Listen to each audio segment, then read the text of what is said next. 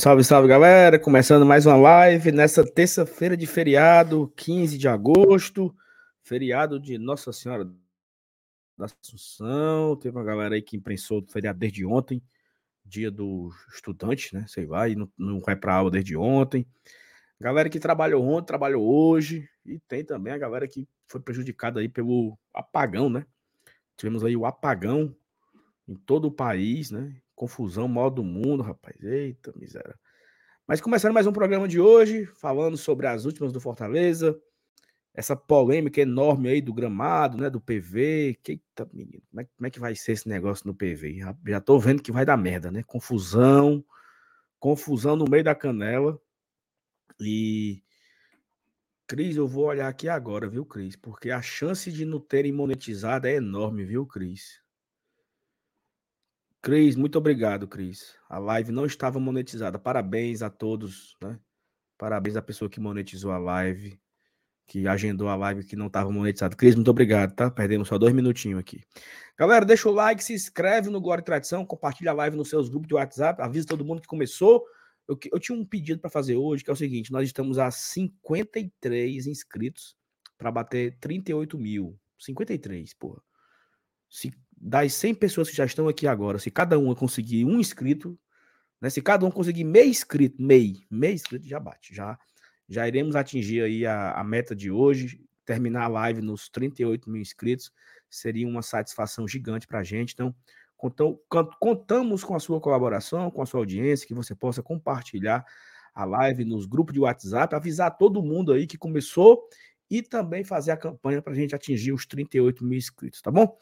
Deixa o like, se inscreve, compartilha e vamos embora começar mais esse fuso aqui hoje, que tem é besteira para falar hoje até.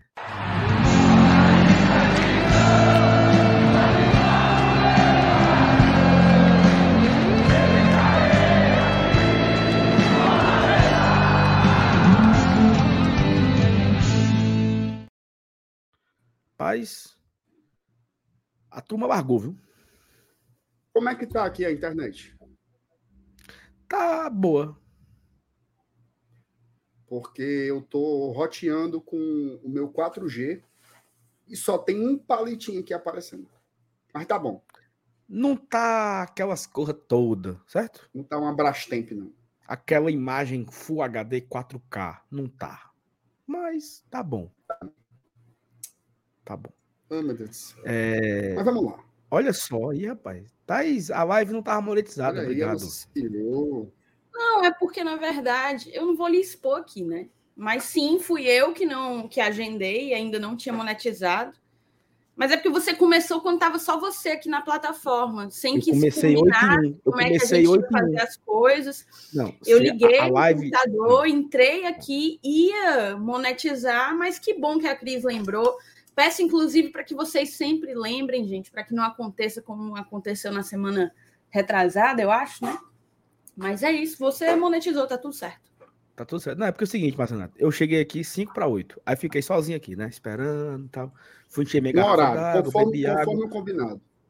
Conforme o combinado. Deu 8 horas. Eu disse, não, vou esperar um minuto. Quando deu 8 e 1, eu iniciei a transmissão. Sozinho aqui. Então pronto, então não ache ruim, pô. Eu não posso deixar o público esperando, rapaz. O público uhum. esperando. Você, você pensa que nós somos o Tricocast, é? Que a agenda live para 10 horas e começa meia-noite? Não, é em 8 e ponto. E aí? Vai ser só ah, isso aqui seguinte. a noite todinha? Antes de começar aqui qualquer outra coisa, eu queria dedicar essa live para um dos apoiadores mais queridos que nós temos. Quem? Que hoje é aniversário do Vini. Então, Vini, Vini parabéns Cortes. pro Vini. Vini Cortes. Parabéns pro Vini, feliz aniversário. Vini, que tem como origem né, a cidade de Imperatriz, Cavalo de Aço, lá no Maranhão. Sabia dessa?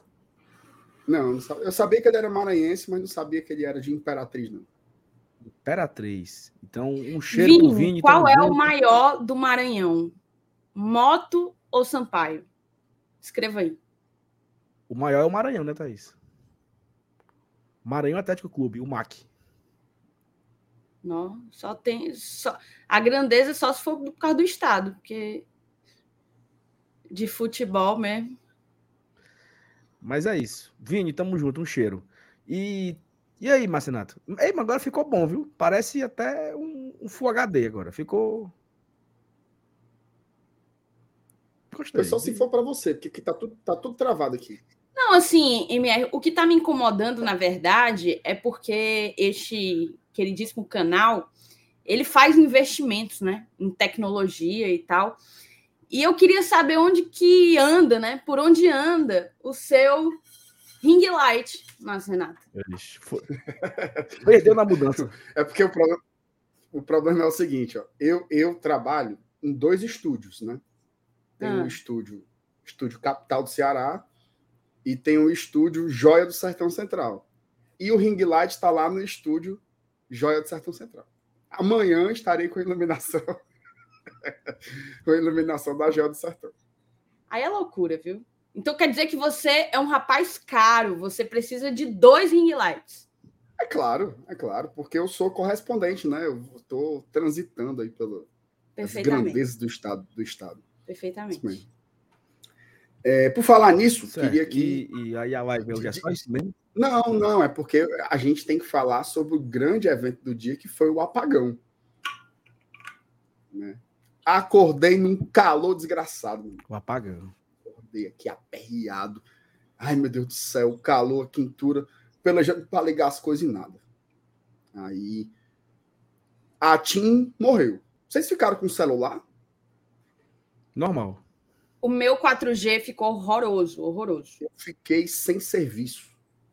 Qual é a sua operadora? Estava quase sem serviço. O meu é vivo, mas estava quase sem serviço. Estava com uma barrinha de sinal só. E, e o 4G não não estava rodando bem. Foi, foi complicado. Eu também acordei com calor e, e sem entender. A minha mãe já estava acordada quando, quando faltou né, energia, só que ela não sabia que tinha sido no país todo, né? Fui eu que, assim que acordei, entrei na Globo e, e vi que tinha sido o país todo. Aí avisei para ela e tal, a pobre, eu acho que. É... Mas voltou até rápido, viu? Para proporção, pelo menos aqui em Fortaleza, né? Para o tamanho que foi, o alcance, a abrangência que foi essa queda de energia, é, voltou até rápido. Acho que em duas horas já tava, já tinha. Não, duas não, mas umas três horas por aí, três, quatro horas vocês, já tinha voltado. Vocês, vocês lembram quando teve um apagão desse? Eu acho que foi anos 2010, que demorou assim umas quatro horas na madrugada. Não me é estranho, acho eu que eu lembro. E assim, eu tenho uma lembrança porque tava tendo aquele pré-olímpico é, que tinha Neymar, Ganso, Lucas, e aí foi na hora do jogo, pô. É tipo assim, ou era, ou era semifinal, ou era quarta de final desse, desse pré-olímpico. E aí, na hora do jogo, caiu. Então ninguém sabia o que estava acontecendo. Quem tinha internetzinha ali, né? Que naquela época já existia Twitter. E tinha uma, uma galera que já trabalhava com, com rede móvel, né? Então deu para ficar peraí, acompanhando. Peraí, né?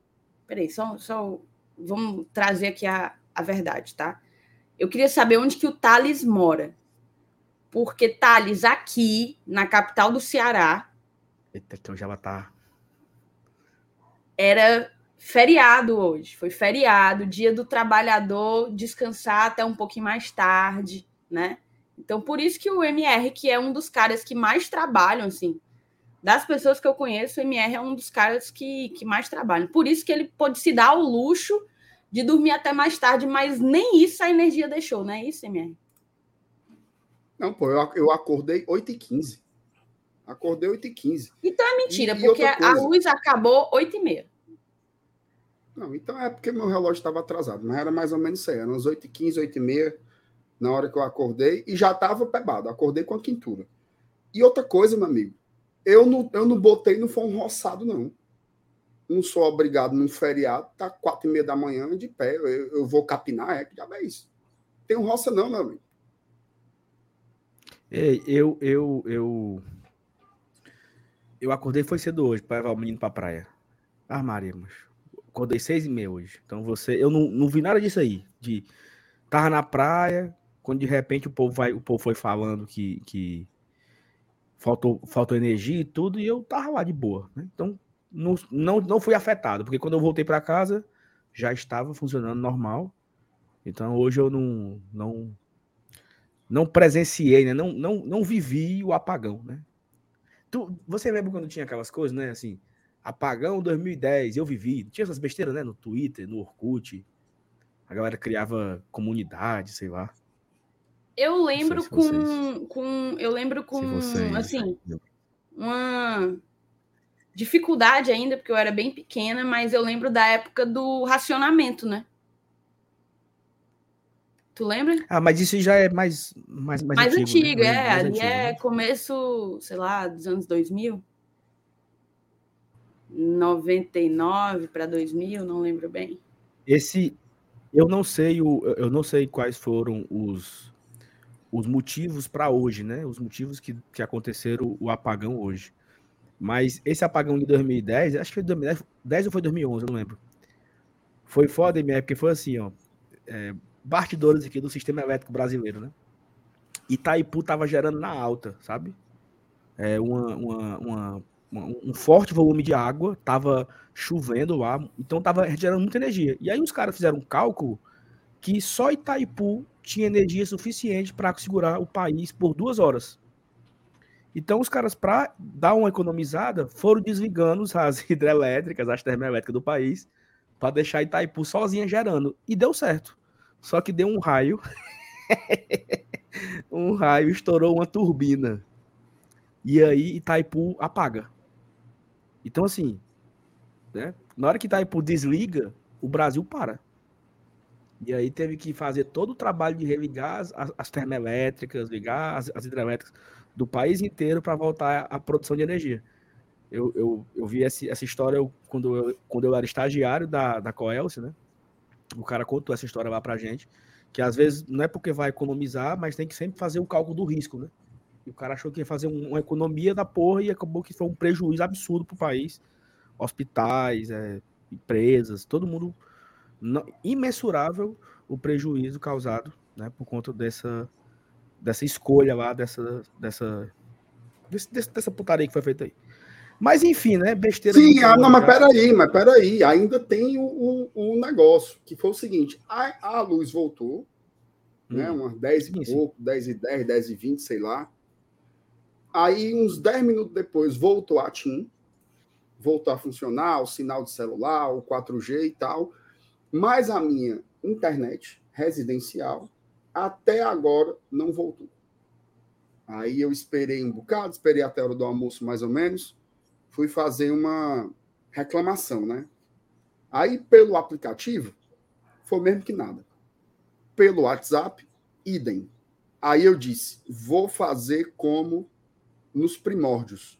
Vou ligar para o call Os center da Claro, Net como os, ante, como os nossos antepassados faziam. Meu amigo, pense num fumo.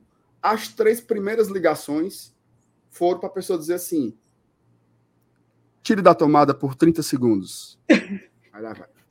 Cara, tira da tomada por segundos. E isso a máquina falando, né? Conecte novamente. Aí você conecta novamente. Aí Beleza. nada, nada. E eu, meu Deus do céu, eu preciso falar com um ser humano aqui, pelo amor de Deus. Aí lá para as tantas da tarde, já na terceira chamada, fiquei mexendo nas coisas lá para poder sair num ser humano. Né? Quando, a, quando o computador falou assim, ó, ah, entendi. Você quer falar com o operador. Aí eu sim. É nada. é graças a Deus. Aí eu falei, né? Aí a mulher disse assim: vou mandar um técnico ir aí na sua casa o quanto antes. Quinta-feira à tarde. Aí eu, rapaz, o quanto antes. Quinta-feira à tarde é fumo, né? Aí beleza, me conformei que ia ser só quinta-feira à tarde. Aí hoje, finalzinho da tarde ali, me ligaram. Aqui é do setor especialidades técnicas da Claronet. Aí eu, tá, porra, especialidade técnica, amigo, vai resolver isso aqui agora. Era o que, que a mulher falou? Desligue da tomada por 30 segundos.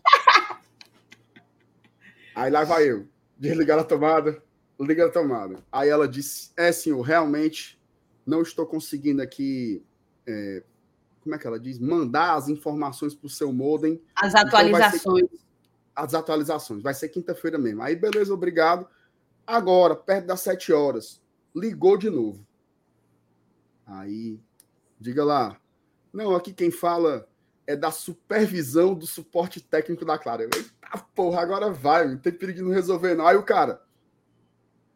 Desligue da tomada por 30 segundos. Aí eu, tu, tu, tá, tu, tu, tu, tu, tá frescando, tu tá frescando. Não, eu juro por Deus, eu juro por Deus. Aí o cara disse assim: é, não estamos conseguindo mandar as atualizações, mas vamos fazer aqui um procedimento diferente.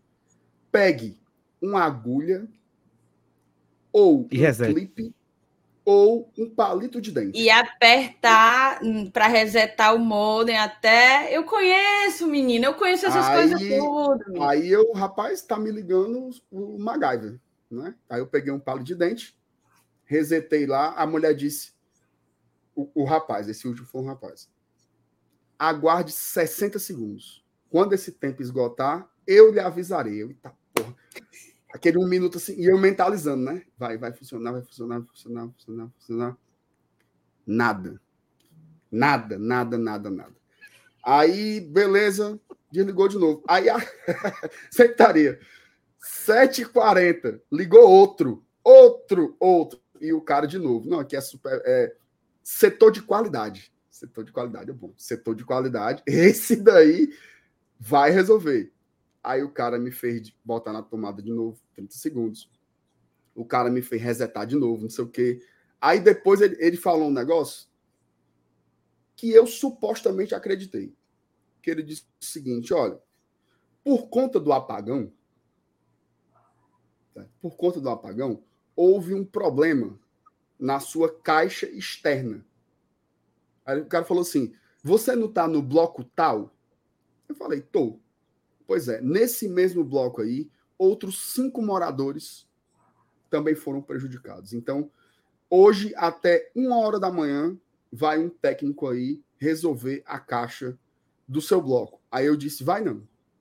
Porque aqui no meu condomínio só faz serviço até 18 horas.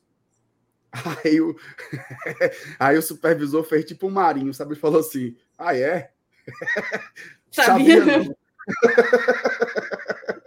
Mas aí amanhã, no horário comercial, ele irá. Então fica aí a promessa, né, de que amanhã o serviço será corrigido. Por isso que eu tô com essa internet horrorosa aqui que eu estou rodeando. Aí, 10, e tu? É, mas melhorou bem, hein? Melhorou bem. Qualidade. Melhorou. Melhorou. Mas, rapaz, ei, mas a galera que tá Alô, te chamando de mentiroso, viu? Não, mas é porque, veja é porque realmente demonstrar a incompetência de uma operadora de telecomunicação no Brasil, você precisa contar uma mentira assim exorbitante, né? É 100% realidade. É, a minha, a minha é claro também, mas não rolou nenhum problema não. Quando voltou a energia, voltou a internet. Cara, isso é verdade, eu era roteado. Eu não sei se a minha internet também tá ruim para você, mas vez ou outra que tá dando uns, uns tilt, sabe? Não, tá tudo certo. Vamos começar? Livezinho? Tá... já começou, minha filha. Vocês não querem falar? Sim, mas e aí, o feriado, como é que foi? Não, meu foi de boa total. Você foi pra praia. Onde? Fui pra praia de manhã, minha peixadazinha no almoço, à tarde dormindo. Peixada. Aqui estou eu. Peixadazinha. E você, Thaís? Mas, Renato, é para ser sincero ou é para eu inventar assim, uma programação bem legal? Não, é para ser sincero. O que é que você fez? Ah, então Dormiu? Então tá. Eu dormi o dia inteiro. Ah, tá maravilha. Acordei Ótimo. ali mais ou menos de manhã, assim, 10 e pouco, né? Só assisti um episódio de seriado e fiz o almoço. De resto, fui direto para tirar aquela cesta, né? E da minha siesta eu já emendei até quase a hora da live, assim. Foi, foi, foi esticado. Ei, um negócio aqui tá completamente aleatório, aleatório, bem rápido. Eu caí ontem, eu tava no, no YouTube e caí num vídeo de uma entrevista do Hélio de la Penha e Marcelo Madureira. Cara, eu fiquei assim. Eu não tinha, eu, eu não tinha noção do quanto o, o, os caras eram grandes, né, bicho? Assim, nada a ver, é aleatório. Inclusive, eu quero assistir o documentário do Mundo. Cacete Planeta. Era enorme, era, meu pai era fã. Era líder de, líder de audiência, sabe? Assim, é um negócio absurdo, né? Eu não, não, não lembro. Eu não, não achava engraçado, não, mas meu pai. Porque era, era muito comédia, é, tipo, humor besterol, né? Mas o meu pai amava. O Emer também tem cara Não, que, mas assim, é, era, era, era, era besterol, mas eles tinham.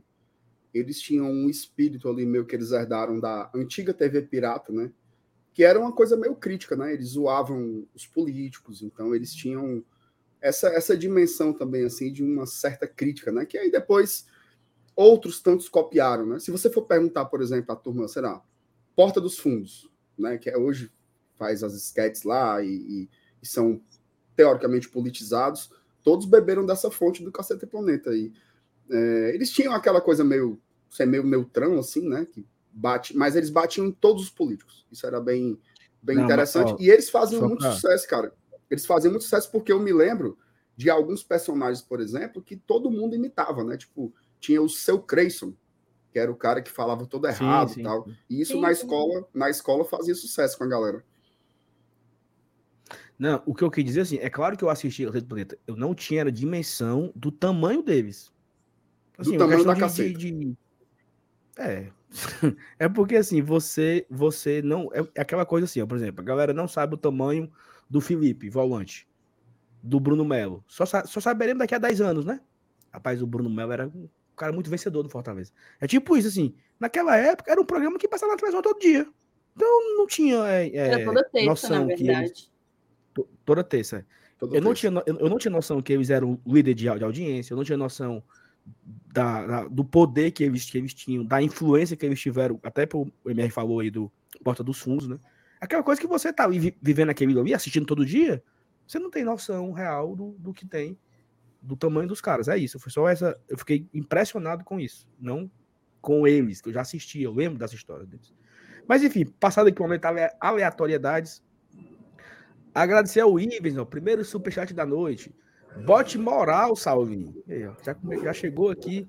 Já cheguei botando moral, né, Ives? Aqui tá aí chegando atrasado, o MS chegando atrasado, a live desmonetizada. Hoje começou bem um negócio baldeado, né? Mas agradecer aqui o nosso engenheiro Ivens, pessoa da melhor qualidade, que quer muito conhecer Márcio Renato pessoalmente. Não teve a oportunidade ainda, mas irá acontecer em breve, né? Se Deus quiser. Bernardo Lima de Andrade, situação hipotética. Fortaleza campeão da Sula e G10 em 23, mas perde na FIFA, não contrata ninguém em 24, perde alguns jogadores e é rebaixado. Aceitam? Traga o papel, a caneta e vamos até o cartório mais próximo daqui agora para assinar. Não, o Marcinato ele vem ele dá muita coisa por esse título aí da Sula, viu? Não, é não, é porque o Fortaleza. Deixa, deixa, eu dizer uma coisa: o Fortaleza tem 105 anos, certo? 105 anos. O nosso maior rival, ele tem um pouquinho mais, ele tem 109, né? E a turma aqui, até 5, 6 anos, não sabia nem o que é que tinha depois do Rio Grande do Sul. Aí vem a possibilidade de ganhar o maior título da história dessa bagaça toda. Aí eu vou dizer, Ficou invocado agora. Apareceu 45 minutos, ó. Gostei. Aí agora eu vou dizer. Não, porque, porque eu não vou jogar uma Série B. Homem, assino na hora. Pode é cair. Ganha na Sula, pode é cair. É, é porque, taça. macho, eu quero. Cadê? O que, que tu tá aqui? fazendo? Por que que tu. Macho, eu quero achar uma forma de editar, porque eu, antigamente o letreiro aqui não ficava na eu cabeça assino, da pessoa, não, macho. Eu assino, Bernardo. Assina? Tá assinado, Bernardo. Na hora. Tá. Ó, Sandro Damasceno, boa noite, bancada top. Preparados para voltar aos pré e pós-jogos no PVzinho? Live ok. Rapaz, é o seguinte. Eu já queria deixar claro aqui para nossa audiência: não vai ter pós-jogo no PV, não. Tá? Infelizmente, não tem como, a estrutura não permite. teremos que contratar a internet. Não dá, não. O que é isso aí, Thaís? Você concorda não comigo? Largou, foi? Não, eu vou ficar calada porque já disseram aí que eu tô impaciente hoje, então eu vou ficar calada só. Não, não, diga, mas diga, diga a sua opinião. É porque isso aí não foi conversado. Não, mas é, só, é porque eu tô aqui já, já pensando nisso, sabe? Eu pensei nisso Não, hoje. mas se você disse, tudo bem. Sim, senhor. A gente faz, a gente faz de casa quando acabar o jogo, porque não tem condição. Né? Oh, meu Deus do céu. Tá demais, Marcena. Tá demais esse homem, velho. É puxado, meu amigo. Fernando Calado. Boa noite, povo tricolor, deixando o like. E uma pergunta. Não era pro Tiana jogar dia 20 no PV? Fica a dúvida. É, já voltando com o tema aqui do Van Calado, né? Ei, mancho, eu tava ouvindo hoje o futebol, inclusive Daniel Queiroz deu uma rata lá que, meu Jesus. Daniel Queiroz disse que só, só vai ser o jogo do Londrina no PV. Não é nem o do Criciúma. E eles escolheram o Londrina porque é uma quarta-feira, nove e meia da noite. Aí é assim, é? Então, eu, eu escolho jogar no PV, no Fortaleza e América na ida. Pronto. Ora, porra. É quando eles querem, é? Rapaz, é se qual é a, se a ideia qual é é fazer disso aí? para melhorar o campo, é serventia. Eu O acho benefício que é pra Paulo eles. travou. Eles estão se beneficiando e não e não para beneficiar o campo.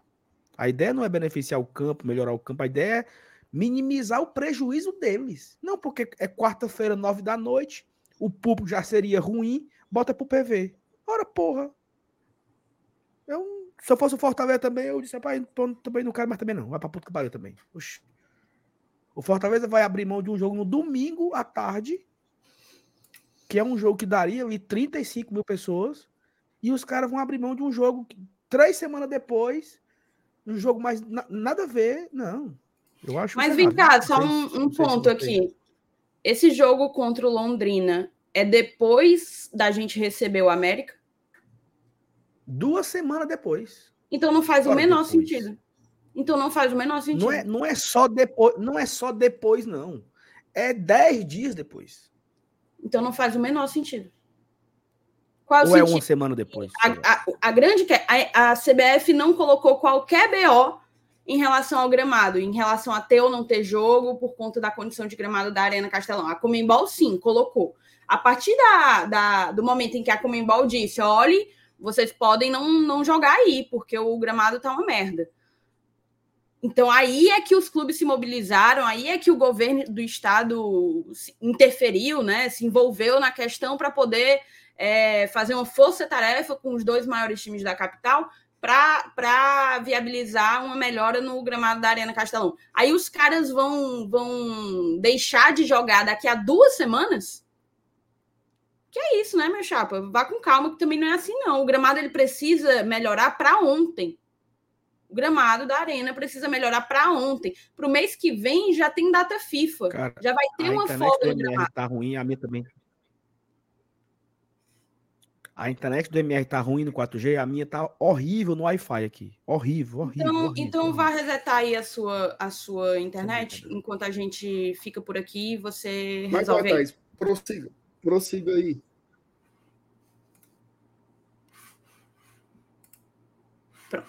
É, então, vamos lá, vamos continuar, certo? Mas é basicamente isso. Eu queria até te ouvir, MR. Tu vê algum sentido nisso? Porque assim, tá escolhendo porque não vai dar. Não dá 15 mil pessoas. Que 15? Não dá 12 mil pessoas nessa quarta-feira aí contra o Londrina. É, nove e meia da noite deles, né? Porque é dia de sexta, dia de sábado, dia de domingo. Eles não lotam, imagine na quarta, nove, horas, nove e meia da noite. Mas essa coisa da, da escolha não tem que ser escolha, tem que ser imediato. Pelo menos era dessa forma que eu entendia. Precisa de uma melhora imediata do gramado. Então, imediatamente, o próximo jogo do Fortaleza em casa tem que ser, tem que ser no PV e o mesmo deveria se aplicar ao Ceará. Tu não acha que deveria ser assim? Não, eu acho, mas aí é aquela história. É, é- é- acaba sendo uma situação que, que os políticos são muito políticos, né? tipo assim, quem, quem governa e quem comanda o Castelão não vai querer se indispor com um lado e outro. E aí, ao invés dele decidir, dele dizer assim, olha, até o dia 31 não vai ter jogo no Castelão. O estádio está fechado por três semanas. Ele não vai fazer isso. Ele não vai fazer isso. E aí, meio que ele joga para os clubes decidirem. Né? Fortaleza retira o jogo contra o Coritiba e o Ceará tira o jogo que ele quer. Né? E, e assim, não faz, não faz sentido. Né? Pode até fazer sentido se eventualmente o Fortaleza passa do América Mineiro e aí ele vai jogar uma semifinal, teria alguma, alguma serventia, não seria de todo inútil. Mas o, o problema mais crítico, né, que foi o que reacendeu essa discussão sobre o PV, é justamente a iminência do jogo contra o América Mineiro e a, a iminência maior ainda da vistoria, né, que vai ser agora na semana que vem, dia 21 ou dia 22 de agosto, vai ser essa vistoria da Comebol. Então, assim, acho que faltou pulso, né, de você decidir. E também tem uma certa malaquice, né? Se você for ver, quando essa fagulha se reacendeu, o que é que o Ceará fez? Abriu o check-in para o jogo contra a Ponte Preta. Né? Então, para aumentar um pouco essa pressão de que não ia largar. É óbvio. E nessas horas fica muito visível. Né? Fica muito visível que não tem, não tem empatia de porra nenhuma, não tem essa parceria, não sei o quê, é para algumas coisas. É uma parceria comercial, é uma parceria não sei o que lá, mas na hora do vamos ver, cada um vai cuidar dos seus interesses e o que você puder fazer para lesar o outro, você faz. E foi isso que aconteceu agora. Porque é óbvio, é óbvio que o impacto do Fortaleza de mandar o jogo no PV contra o Coritiba é infinitamente maior do que o impacto do décimo colocado da Série B jogando contra a Ponte Preta. Isso é óbvio. É óbvio que o Fortaleza está abrindo mão de muito mais coisas do que o rival, que já faz uma competição medíocre, que a torcida larga a cada jogo e que ninguém liga para a campanha que o Ceará está fazendo na Série B. Isso é óbvio. Agora, se os, se os tomadores de decisão não decidem e eles colocam para os clubes mediar tudo, aí não dá. Aí não vai ter realmente uma decisão. Então, eu acho que. E detalhe: o calendário ele, ele abria uma possibilidade de uma decisão que fosse harmônica, digamos assim. Tira um jogo deles e um jogo nosso. Dava para ter feito isso. Dava para ter decidido assim. Mas não decidiram. Não decidiram. É a história do pênalti, né? Não, vejam aí quem bate. todo mundo acha que é bom para bater o pênalti. É, é, mais ou menos esse, esse, esse que aconteceu com a Arena Castelão. Então, Sinceramente, se esse jogo contra a Ponte Preta não for para o PV, eu acho que é um prejuízo muito grande. Porque, além de tudo, além de tudo, é um dia antes da vistoria. Né? Como é que um gramado que já está numa situação lamentável, ele vai se apresentar bom um dia depois de um jogo? Um dia depois do jogo. A gente vê como o, o, o gramado começa e como o gramado termina esfarelado nesses jogos da Arena. Então, assim, acho que o Fortaleza sai muito prejudicado nessa história toda, mas para mim, de novo, de novo, a maior responsabilidade é de quem comanda o estádio. Porque quem comanda o estádio não está se portando como quem deve comandar. Não está tomando as decisões que devem ser comandadas. E assim, uma coisa que eu disse aqui na semana passada. Preste atenção. Se o Fortaleza, se o Fortaleza por conta das condições do gramado, não puder jogar na Arena Castelão, vai ser uma das maiores vergonhas da história do futebol cearense. Tá? Se o Fortaleza não puder mandar seus jogos de mata-mata da Sul-Americana no Castelão, é uma vergonha histórica para o futebol cearense. E essa vergonha, essa vergonha, ela não vai respingar, não. Ela vai lambuzar a gestão do estádio. E aí mexe com o governo do estado, mexe com tudo. Então, assim, deem seus pulos, tomem as decisões. Tá? Tomem as decisões que têm que ser tomadas. Porque a vergonha vai ser grande. Se a mídia nacional já bate num jogo Fortaleza e, e, e sei lá, Fortaleza e Curitiba, do nada, ela já esculhamba por causa do gramado, imagina o Fortaleza perder o direito de mandar o jogo diante de 60 mil pessoas no Castelão. Seria uma vergonha histórica, histórica. Só para trazer o que eu estava falando, não sei se vocês comentaram, mas assim, o, o nosso jogo tá, é dia 30, né? Quarta-feira. Aí o Ceará joga no domingo contra o Criciúma. Esse jogo tá mantido no Castelão. E na outra quarta contra o Londrina é que eles vão folgar. Assim, eu não sei se faz muito sentido, né? Teremos uma data FIFA aí daqui a pouco. Já serão 10 dias sem jogos. Então não faz sentido, Mas não, o, a, acho que foi a Tiana que lembrou um fato que eu desconsiderei. Eu até comentei sobre a data FIFA. Mas aparentemente a data FIFA ela só se aplica à Série A. Ela interrompe a Série A, mas não interrompe a Série B. Então os jogos da Série B seguirão acontecendo. Na primeira Porque data FIFA a... desse ano, parou tudo. Mas nessa próxima, não vai parar. A Série B vai continuar. Ah, tá. Porque a data FIFA é dia 4, certo? Dia 4 de setembro é a data. FIFA que o Fortaleza. Ceará, joga, vai, Ceará joga dia 6. Vai...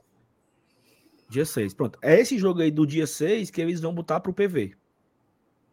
Né? E aí, é, o Castelão vai ficar aí, sei lá, o Ceará joga dia, dia 3, né? No domingo, contra Criciúma. E aí só voltaria a ter jogo no Castelão no dia 13, que é Fortaleza e Corinthians, né? Vão ser aí 10 dias de descanso. Aí, assim, vai ter já esse primeiro momento agora, né? Porque o Ceará joga domingo contra a Ponte Preta. E só vai e volta a ter jogo na outra quinta, né? Como é as contas? É, né? É assim, é assim mesmo. É. Domingo Eles jogam. Jogo. Qual é o próximo jogo deles? Que eu nem lembro. Não, domingo agora, que o Fortaleza pega, pega, pega o Inter, eles jogam aqui contra a Ponte Preta. Domingo Ah, agora, foi, domingo, exatamente, que abriram o check-in, né? Pronto. Aí no outro domingo, que o Fortaleza jogaria contra o Coritiba, vai ser no PV. Então, já vão, E eles já jogam fora já... contra a Tom Benz. Isso. Então, assim, do jogo contra a Ponte Preta até o jogo contra o, o América, né? Dia 30, serão quase 10 dias, né? 10 dias sem jogo. É isso? O tá, ponto, ô, Saulo, é o que o Márcio Renato falou enquanto você estava fora. O jogo contra a Ponte Preta é na véspera da vistoria. É, mas é véspera da vistoria, mas 10 dias antes do nosso jogo, né? O jogo é dia 30 e o jogo contra a Ponte Preta vai ser dia 20. Né? Então são exatos 10 dias antes. Eu não sei o que a vistoria vai, vai alegar, mas enfim. Já são 10 dias antes. Esse jogo aí é, é o que não era para acontecer, porque você teria aí 20 dias sem jogo. Daria tempo para deixar a grama crescer bem muito, para fazer o, o, corte direitinho, né? Mas os caras não abriram mão. E aí, a, o que me parece que vai acontecer agora é o seguinte: vão ser dois intervalos de 10 dias. Jogo contra a Ponte Preta, aí volta a ter jogo contra o América. Aí que é na quinta, né? Na quarta. Aí joga de novo contra o Criciúma no domingo. E aí ficam mais 10 dias sem ter jogo, que só volta contra o Fortaleza e Corinthians. Então vão ter um inter... dois intervalos de 10 dias aí, né? Sem jogos no Castelão.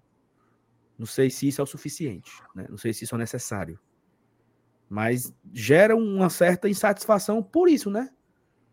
Porque é uma, é uma medida só para dizer que foi feito, né, Mier? Não, vamos aqui fazer então. Vamos vamos dizer que algo foi feito. Né? Então, Exato. assim, é, quando a gente brinca que, que era para ter jogo só da, só da, da Série A, os caras ficam com raiva. Mas eles não pedem a oportunidade de sacanear o Fortaleza. Claro que não. Não, não pedem a oportunidade. Assim, o, que, o que eles puderem fazer para atrapalhar, até a galera falou, né? Eles jogam domingo, a galera, rapaz, não duvido nada que eles pisem bem muito no, no campo, façam vários buracos para prejudicar a, a vistoria, né? não acredito que faça esse tipo de coisa, né? Mas, vindo, vindo deles, né? eu não duvido nada. Só deles jogando aquele futebol, só deles jogando aquele futebol eles já estavam gravando. Naturalmente. naturalmente. Então não era nem para ter jogo. Perfeitamente. É Vou seguir aqui, tá? Vai, Thaís, Vou porque aqui, aqui tá horrível. Tá? Eu tô vendo vocês tudo travadinho aqui. O Paulo Cassiano, boa noite, seus qualidades. Já deixei meu like, cuida. Valeu, Paulo. Lembrando que o Paulo, o Fernando Calado, todos eles ainda têm uma ruma de mensagem de membro para ser lida. Todos eles são membros aqui do GT. Para quem não sabe, a partir de R$ 4,99 você pode ser membro e apoiar o projeto, apoiar a continuidade do canal. Vai aqui embaixo, tem o botão Seja Membro. Você clica lá, escolhe o teu plano a partir de R$ 4,99. Acho que o plano a partir de R$ 14,99 já dá direito ao grupo de WhatsApp. Chama Vibrante e Forte. Então fica aqui o convite, tá? Seja membro aqui do GT. Acho, inclusive, que a gente ainda não teve membro hoje. É, não vamos terminar a live de hoje sem membro, não. Se você já quer faz tempo, mas nunca tomou a iniciativa, se torne membro hoje, só para a gente comemorar.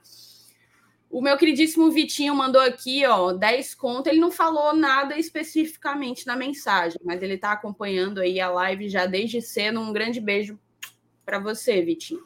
João Vitor Mendes, tá? Filho de um colega de trabalho do meu queridíssimo MR e meu vizinho há milhares de, de anos. Léo Ivo, ainda bem que a energia voltou a tempo para ver a Taizinha hoje. O Minhoca ontem no Footcast falou Léo Ivo do fã-clube da Thaís. Eu não acredito não, ó. Esse Minhoca... Eu, eu, assisti ontem, eu assisti. Esse Ele falou minhoca... assim, não, Lucas, inclusive o Léo Ivo é, é do fã-clube da Thaís Lemos. Perfeitamente. Obrigada, viu, Léo? Tamo junto. O Não Basta Ser Tricolor, tem que ser de aço. Mandou aqui, ó. Campeão da Sul e 16 no Brasileiro. O melhor ano da história. Eu vou, eu pelo vou de Deus, passar para o Renato, porque ele é o alucinado pelo título da Sula. Vai. pelo amor de Deus, veja só. Independente do que acontecer, pode ter um tsunami Pô, Fortaleza foi campeão da Sul-Americana, é o melhor ano da história, pô, é o maior título que, que, que já é a, maior, a taça mais importante, mais relevante que, e assim, é, se acontecesse, nesse, nesse Deus aqui. nos abençoe, ilumine e permita, mas se acontecesse desse, desse título na Sula ser em 2023, seria um ano com o Penta e título continental, né? Então não haveria nem discussão aí sobre se é ou se não é o maior título, o maior ano, perdão, da história. O Lucas, Lucas Menescal, nosso padrinho. Acalma, Saulo. Diga aí quanto é essa internet. Ajudamos. No caso, ele está falando Lucas. da internet do, do PV. É, Lucas, nem sei se ah, vale a pena. Na época a gente pagou um valor cheio por um pacote de jogos e era coisa de tipo. Eu não sei se eles vendem um jogo, entendeu? Mas a, a gente vai a gente vai atrás de ver se, se compensa, se vale a pena. Mas obrigada de antemão, porque eu sei que, como o Lucas, tem várias pessoas que chegariam junto se esse fosse o nosso desejo, transmitir lá do PV. PH Matos, farinha pouca, meu, meu pirão primeiro. Essa é a filosofia do canal, basicamente. Mas os soberbos somos nós, Ave Maria. Não perdem a oportunidade de dizer que nós estamos agindo com soberba. Acho que está bem claro da razão, né? Rony Lemos, hipoteticamente vocês aceitavam abrir mão do Castelão no jogo da pré-Libertadores se tivessem ciência real que o gramado não estava pronto e que a utilização antecipada trouxesse esse caos que vemos hoje, eu acho uma questão complexa. Porque eu acho que na, na prática, Rony, todo mundo sabia que o Castelão estava sendo liberado antes, né? Mais e ou menos, Thaís. Não tinha havido as, as podas da maneira como tinha que haver. Mais ou menos. Diga. Isso, isso nunca ficou claro, não, tá? Muito pelo contrário. Os caras gravaram um vídeo, gravaram um vídeo jogando, jogando, jogando a, a, bola pra cima. Ó, o campo tá perfeito. Porque é o seguinte: jogasse a carta na mesa, ó, o campo tá sendo liberado ante, antecipadamente pro jogo do Fortaleza, e aí você faz um plano de ação, Thaís. Vamos lá. Ó, o jogo do Fortaleza na Libertadores vai ser liberado o Castelão. E aí ele volta a fechar. Volta a ficar três semanas fechado. Só vai liberar para Libertadores. Joga no PV, Copa do Nordeste. Ó, teve Fortaleza Ferroviário no Castelão. Teve Ceará e Iguatu no Castelão. Teve Fortaleza e, e, e, o próprio aquele, aquele clássico da Copa do Nordeste no, no Castelão. Por quê? Porque não houve um planejamento. Não abriram antecipadamente, não. Abriram dizendo que estava bom. Os caras foram em vídeo. Olha só, vou chutar aqui a bola. Os caras venderam que estavam entregando o campo perfeitamente.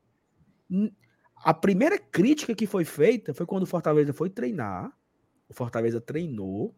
Aí falaram, tá cheio de areia. Aí o Fortaleza jogou e falou: o campo tá ruim. Mas antes do jogo, antes do primeiro jogo, estamos entregando aqui o melhor gramado do país. Foi isso que foi dito. Não lembra não, MR, do vídeo do cara? Oh, o ideal é bater três vezes no chão e tal. Os caras criaram todo um, um, Porque é o seguinte, não, ó, vamos aqui para um plano, certo? Para não prejudicar o Fortaleza. O Fortaleza vai jogar contra o Maldonado na, no Castelão, mas os outros jogos vão pro PV. Qual foi a sequência? Eu não sei qual foi a sequência, mas ó, o jogo do Castelão, o jogo do Maldonado é Castelão. De, próximo jogo, PV. E vai, e vai tendo um revezamento. Não, eles entregaram a chave e falaram assim: ó, tá aqui, ó, tá pronto. Então eu acho muito injusto agora jogar na culpa no Fortaleza. Não, porque o Fortaleza, ele. Se, se o Elmano, ou, ou quem quer que fosse, fosse na TV e falasse, ó, o campo não tá bom, o campo não tá bom. Nós estamos entregando pro Fortaleza agora por causa. Não, isso não foi dito, não. Isso não foi dito. Foi dito que estava bom, é. era o melhor campo do Brasil, papapá, ppp, papapá, pp. Inclusive, eu, eu acho que, assim, ainda, ainda não é muito claro, tá? não é mesmo, o que é que de fato aconteceu com o gramado. Tá? Eu, eu não tenho, eu não tenho essa clareza, porque o Saulo lembrou muito bem, a conversa era que o gramado está pronto Gramado. Então, é respondendo, obje, respondendo objetivamente a pergunta aí. Se, se eu soubesse, veja só, o que, é que ele perguntou? Se vocês soubessem que o gramado teria ficado desse jeito, escolhendo jeito, teria liberado aquele jogo contra o Maldonado? Se eu soubesse que aquele jogo seria responsável por isso, eu diria que não, não teria liberado. Mas eu não sei se ele foi. Porque, veja só, vamos supor, liberou antes do tempo. Né? Vamos supor que essa tese faça sentido. Liberou antes do tempo, não era para ter liberado contra o Deportivo Maldonado. Se você percebe isso, o que, é que você faz? Fecha de novo. Fecha de novo. Fecha de novo. Bota os times para PV, fecha de novo, e aí você só entrega quando o gramado estiver realmente pronto. Só que essa não era a conversa em fevereiro e março. Ao contrário, ao contrário, eu já vi gente em rádio, em TV, dizendo que era um momento em que precisava a raiz do gramado fixar, porque tinha que entrar não sei mais quantos centímetros. Chegaram a levantar a tese de que quanto mais se jogasse, melhor para o gramado. Isso. Porque o Quem impacto empurrava. causado, o, o é impacto causado, exatamente, ia empurrando. Ia empurrando, empurrando, empurrando. E aí a raiz ia fixar melhor no solo. Era essa a conversa em meados de março, em meados de abril. Agora sim, o que é que você imagina? O que é que você imagina? Que um negócio feito com tanto investimento, né, com tantos milhões gastos, tem a ciência por trás. Que ela vai dizer quando pode ter jogo, quando não pode ter jogo. Não, deu ruim, suspende, vamos não sei o quê. A sensação que dá é o quê? Abril deixa o pau torar. Deixa o pau torar. Deixa o pau torar. Abriu contra o Maldonado, deixa o pau torar. E aí teve Fortaleza e Floresta, Ceará e Uruburetama, o pau torando, o gramado, o gramado esfarelando e Campeonato Cearense e Copa Nordeste rolando lá no Castelão. Aí agora, agora, agosto, dizer que a culpa é do Fortaleza porque mandou o jogo contra o Maldonado lá, é você simplesmente não assumir a responsabilidade. Quem foi que liberou o estádio? O estádio liberou sob quais critérios? Por que é que manteve aberto? Né? Por que é que não foi feito nada lá em março a respeito disso? Então, assim, é, é, é, é muito engabelamento, sabe? Assim, aí fica torcedor do Ceará sendo feito de trouxa, que tá, torcedor do Ceará está sendo feito de idiota, porque o time dele está jogando nas mesmas condições horrorosas. Aí, ao invés dele buscar a real responsabilidade, ele bota a culpa no Fortaleza porque jogou lá no final de fevereiro. Me poupe, né? Me poupe. Aí e eu acho duas, que é, é, ser, tem é duas um informações, né, MR? Seguinte. Porque é, passa a ideia como se só a gente tivesse jogado, né? Não, Ó, e ali foi o start, foi o start para a destruição do gramado, né? Pelo amor de Deus. Duas informações. É, houve, de fato, houve uma consulta do governo com os clubes para colocar grama sintética. Né? Os clubes, os clubes não, não quiseram pelo simples motivo. Os, os dois clubes não teriam tempo, Fortaleza e Ceará não teria tempo de construir o seu campo sintético. Porque se você vai jogar em campo sintético, você tem que treinar em campo sintético. Você não pode ser prejudicado para jogar em casa. Então, ao mesmo tempo que iria se construir a grama sintética no Castelão, Fortaleza e Ceará teriam que abrir mão de dinheiro para montar o seu campo sintético. E os dois clubes não tinham interesse disso em dezembro. Não, o Ceará disse, meu amigo, eu caí para a Série B. Eu tenho que montar um time. Eu lá vou gastar dinheiro com porra de campo sintético. E o Fortaleza diz o quê? O meu campo é perfeito para treinar. Eu não vou abrir mão do meu campo para fazer sintético. E eu não tenho, não tenho interesse de colocar um sintético no CT agora. Isso estou falando de dezembro. O Fortaleza está em processo de licitação. Hoje, hoje agora. O Fortaleza está contratando um campo sintético para o CT. Para ser inaugurado ano que vem. O Ceará também está fazendo a mesma coisa no seu campo, lá no seu, no seu CT. Só que os clubes não tinham interesse de fazer isso em dezembro, não tinha nem dinheiro para isso. Então, não dá para tomar uma decisão dessa, ó. É, é, agora, sim ou não? Quer ou não? Não dá para ser. E assim, sendo bem sincera, né, Saulo? É, Fala-se do sintético como a resolução de todos isso. os problemas. Resolveria esse, mas traria outros também. A discussão em cima do sintético ela é muito aberta, muito ampla. Existem jogadores que argumentam contra, há quem sustente que propicia mais lesões, há quem diga que isso não tem nada a ver. É, mas o fato, o fato é que não é uma coisa unânime, não é uma coisa pacificada uma, uma, uma opinião pacificada, uníssona, em cima do uso de sintético para jogar em, em, em, alto, alto nível, né? em competição de alto rendimento. Inclusive, você vê um movimento oposto na Europa, um movimento de abandonar quem ainda usa, porque as grandes ligas não usam mas de abandonar quem ainda usa. Então, não é não, o sintético não necessariamente é essa solução, porque eu vejo às vezes as pessoas colocando ah, se tivesse feito sintético não tinha problema. Quando na realidade não é essa perfeição. Resolveria alguns dos problemas que a gente enfrenta com a grama natural do castelão. É verdade. Mas traria outros também inerentes ao uso do sintético. Então, o fato é que realmente o poder público tem sido extremamente negligente no que tange o Castelão. E não é só grama, tá? A estrutura do Castelão está horrorosa. O Castelão que é utilizado por dois times que até ano passado estavam na Série A do Brasileirão, jogando competições internacionais. Você viu ontem, para mim foi uma vergonha aquilo ali. Ontem não, no dia do jogo, domingo. No domingo, simplesmente ao vivo, a, a cores, na frente de todos, o telão do lado sul queima né? Queima, pisca, pisca, pisca, pisca, papoca, papoca, papoca, até queimar por completo e não servir mais de nada. Telão esse que nunca foi consertado no intervalo de três meses em que o Castelão ficou, ficou fechado para consertos na estrutura, melhoria da estrutura. Porque em nenhum momento era só para resolver o campo. O campo era o principal, era, mas o papo do governo do estado era: estamos é, investindo na estrutura, estamos melhorando a estrutura. Não foi isso que aconteceu banheiros, entradas, é, telões, cadeiras e tudo mais. E a outra informação, e aí eu vou trazer aqui a, a fonte, né, o crédito, teve esse debate lá na, na, no Futebolês hoje, que o Anderson comentou que isso é verdade, né? Metade do Castelão pega sol, metade não pega, porque fica o dia inteiro na sombra. E isso é terrível para o crescimento da grama. E o Trovão falou que está sendo implementado, que é novidade, tá? Espelhos MR. Os caras estão comprando um negócio de espelho para fazer o reflexo onde tem sombra e ter sol no campo inteiro. Então, assim, as medidas estão sendo tomadas, né?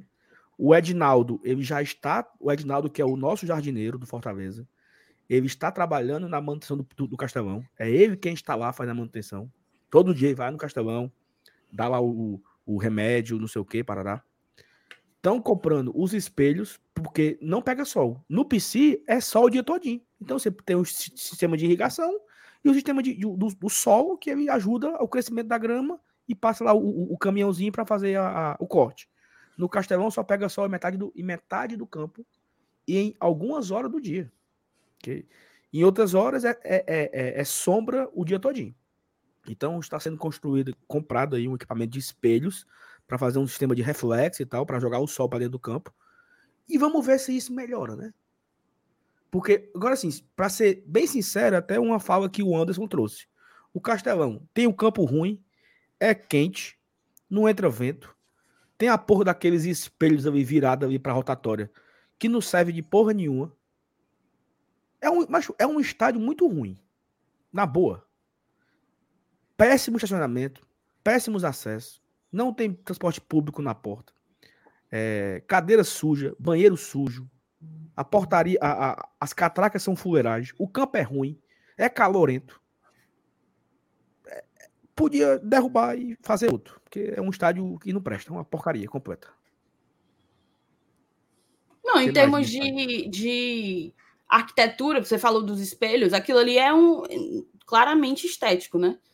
É, em termos de estéticos, eu acho um estádio bem bonito, mas você tocou em pontos é, em pontos importantíssimos. Não é ventilado, não pega sol no campo inteiro e, e tantos outros problemas. Os acessos são complicados, tantos, tantos outros problemas. Mas é isso, vamos seguir aqui nas oh, mensagens. Só, só um ponto aqui rapidamente, tá? saiu uma matéria no Trivela, né, que o kick da bola sobre gramas sintéticas, né, que o campeonato holandês ele está abolindo porque a grama sintética está causando, além de lesões, está causando câncer nos atletas. Então tem um. Tem não, um... Tem, tem esse papo de que o Messi colocou em contrato que não joga nos, nos gramados sintéticos na MLS, né? Soares, não sei até que ponto isso é real. O Soares no Grêmio, o Soares no Grêmio, ele não joga em campo sintético. O jogo Palmeiras e Grêmio no Allianz, o Soares nem viajou. Isso é contratual. Porque, assim, isso daí, esse, esse papo do sintético, veja só, to, todo respeito com quem defende o gramado sintético, não é esse o meu ponto. Mas, tipo assim, é que nem você vê o cabo da uma queda de moto, aí quando você vai ajudar ele, você fala assim, ô oh, rapaz, por que, que você não ficou em pé? Não é assim, tipo assim, depois do problema, depois de tudo esculhambado, aí vem uma solução milagrosa. Né? E não tem solução milagrosa. Sim, não tem solução milagrosa. Os principais campeonatos do mundo, na Premier League, não tem um gramado sintético. É o melhor campeonato de futebol do mundo. A Copa Acho que na La mundo, Liga também não. A, a Copa do Mundo não trabalha com gramados sintéticos. São todos os gramados naturais. Então, assim, é óbvio que dá para fazer. E, assim, cada região tem suas peculiaridades. O solo do, do Ceará é de um jeito, o vento daqui é de um jeito, onde bate o sol, tudo isso, tudo isso. Mas, assim, tem ciência para fazer, gente. Tem ciência para fazer. Se precisava dos espelhos, se precisava de mais tempo, se precisava de um remédio diferente, se tinha. Isso era para ter sido conseguido. Gente, Israel é um território muito mais árido do que o nosso aqui, e os caras têm hortifruticultura riquíssima, porque tem tecnologia para irrigar, não sei o quê. O negócio é que fizeram o resumo da história. Fizeram um negócio meia boca fizeram um negócio meia boca e estourou. Tá todo mundo vendo. Porque é um espetáculo que é transmitido para o Brasil inteiro uma vez por semana. Duas, porque joga os dois times, né? Então fica muito exposto. Não funcionou, não deu certo. E aí eu acho que deveria ter uma justificativa. Beleza, o Edinaldo tá indo lá, né? Vai tentar fazer um reparo ou outro para ver se melhora. Ele acredita que tem jeito tal. Mas eu acho que quem gera o Castelão tem que explicar o que, que aconteceu. Por que, que não funcionou? Onde, quais foram os erros, afinal? Porque fica a gente aqui discutindo? Não, o erro é porque estão jogando a Série B lá. E outro diz, não, o erro foi porque mandaram o jogo do Deportivo Maldonado lá. Cara, tem que ter assim, tem que ter um motivo, tem que ter uma explicação pública. Por que, que o gramado do Castelão, depois de tanto investimento, ele é um total e absoluto fracasso. Isso não pode ficar na conta da especulação dos torcedores ou da especulação da imprensa esportiva. Quem instalou o gramado tem que explicar por que, é que não funcionou e se responsabilizar por isso, porque é muito vergonhoso, cara. E assim, é um ano atrás do outro, né? É um ano atrás do outro. Aí fica aí, o Edinaldo vai lá, na maior boa vontade do mundo, para tentar fazer algum, algum reparo emergencial. Mas a gente não quer viver de reparos emergenciais. A gente quer que o gramado do Castelão esteja à altura do futebol cearense. Futebol cearense, mesmo com o nosso rival estando jogando uma segunda divisão, ele está no seu auge. A gente está vivendo a fase de ouro do futebol cearense. Nunca, nunca teve tanto dinheiro, nunca teve tantos bons times, nunca teve tanto, tantos holofotes para cá. E aí, justamente nessa fase áurea do nosso futebol local, a gente não tem gramado para jogar. Assim, como é que é a coisa mais basilar? O que é que tem mais básico para você jogar futebol? É uma bola e grama, né? E a gente aqui não tem, infelizmente. E é vergonhoso. É isso. Agradecer a audiência aqui maravilhosa nessa terça-feira de feriado e pedir para deixar o like, tá? Tem pouquíssimos likes, não tem nem metade do povo que está aqui acompanhando deixou o like, nem metade. Então deixa o like aí para fortalecer aqui, tá? Agradecer a todo mundo, tá mandando superchat, tá mandando pix também. E ainda não teve nenhum membro hoje, mas dá para fazer, né? Ó, o professor Codovagner. Boa noite. Marcelo Paes poderia vir a público explicar essa situação. Eu acho que ele já explicou, né, Codovagner? Ele já deu algumas declarações sobre isso, né? Que conversa com o governo, que não sei o quê, papapá, ppp. Mas eu acho que não cabe a ele, não, essa conversa não. Acho que cabe muito mais. Eu acho, um... que, eu acho que exigir dele vir a público para esclarecer é reforçar e e poupar os maiores responsáveis de arcar com as consequências das, das suas irresponsabilidades.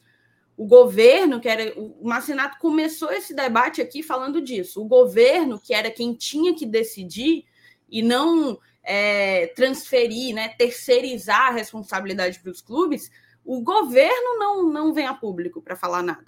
O governo não é claro sobre o Castelão, a administração do Castelão. Então, acho que é complicado também, até para o Marcelo. É isso. É, vamos aqui cuidar, né? George Vale. Não, isso, Boa isso, noite, isso, só, só, um detalhe, só um detalhe sobre isso, Saulo, desculpe. Assim, eu sei que a galera, é, principalmente quem, quem partidariza todas as questões, se aproveita para isso, né? Ah, faz o L, ah, não sei o que, o PT de novo. Mas assim, veja só, uma obra como essa, ela tem secretário de esportes, e imagino eu que tenha um engenheiro agrônomo responsável, que é o cara que faz o estudo, que é o cara que avalia, que é o cara que coloca as metas. Tipo assim, porque veja só, o governo do estado, né? Quantas áreas ele tem? Saúde, educação, segurança, lazer, turismo, tem que cuidar da indústria, cuidar do meio ambiente, cuidar da agricultura, cuidar disso aqui lá. Vocês, tipo assim, um governo, né, o Estado, ele tem seus órgãos, seus sistemas, suas repartições justamente para isso. Né? teve um processo licitatório, alguma empresa ganhou para poder fazer esse trabalho. Tem, tem, tem responsáveis que assinam isso. E esses têm que vir, tem que vir a público para dar. Então, acho que tem, tem uma especificidade aí e está longe de ser o presidente do Fortaleza. O que, é que o presidente do Fortaleza vai falar porque o gramado, o gramado do Castelão está ruim? Ou o presidente do Ceará? Quem tem que falar isso é quem foi que assinou esse negócio? Quem foi que atestou as condições de jogo? Quem foi que liberou? A empresa, a empresa que a empresa que instalou o, o, o gramado. Cadê? A empresa que instalou o gramado. Porque eu lembro quando eu ia almoçar lá na, na Bossa Nova, quando eu tava em obra, tinha um banner lá gigante. Essa grama é plantada pela Chiquinho Gramado, sei lá, o nome de um cabo aí. Cadê esse cabo para aparecer? Tem que ser cobrado, meu amigo. É, o seu serviço foi um, um lixo. O seu serviço foi porco. Devolva o dinheiro. E não ficar falando, ah, porque, sei o quê. Faz o L. Porra. Jorge Vale. É. Boa noite, Thaís. Salve, MR. Já deixei o like. Rapaz, o Salve parecia o Homem-Aranha no jogo de domingo, subindo nas grades. É? Salto ah, tem mais idade para essas coisas. Meu não, amigo, eu ia levando uma queda. Na hora do terceiro gol, eu subi no, naquele parapeitozinho ali, né? Aquela gradezinha ali do, das cadeiras. Subi. Eita, foi massa. Nervoso, macho. O jogo vai. O jogo vai nervoso, né? Tinha que ganhar o jogo. Ei, mas tinha que ganhar domingo, MR. Ei, MR. Era importante demais a vitória, cara. Ave Maria. Então, foi, foi emocionante. Ei, Inclusive, cara. Hum. Eu, eu, eu cheguei em cima da hora, né? No jogo, no jogo domingo, foi dia dos pais, aí eu tava passeando com minha filha, não sei o que. Cheguei no, no, relógio já quase dando seis horas. Quando eu tava subindo ali as escadas, assim que eu giro aqui na Superior Sul, encontrei aquele cabo lá. O cabo falou assim: ó, tô botando fé hoje, viu? Não encontrei o Saulo aqui, deve, deve sair vitória do Fortaleza. Toda vida que eu venho na Sul, que eu encontro com ele, eu já sei que vai ser fumo. Aí quando saiu o segundo gol, ele subiu lá para onde eu tava e ficou. Eu não disse a tu?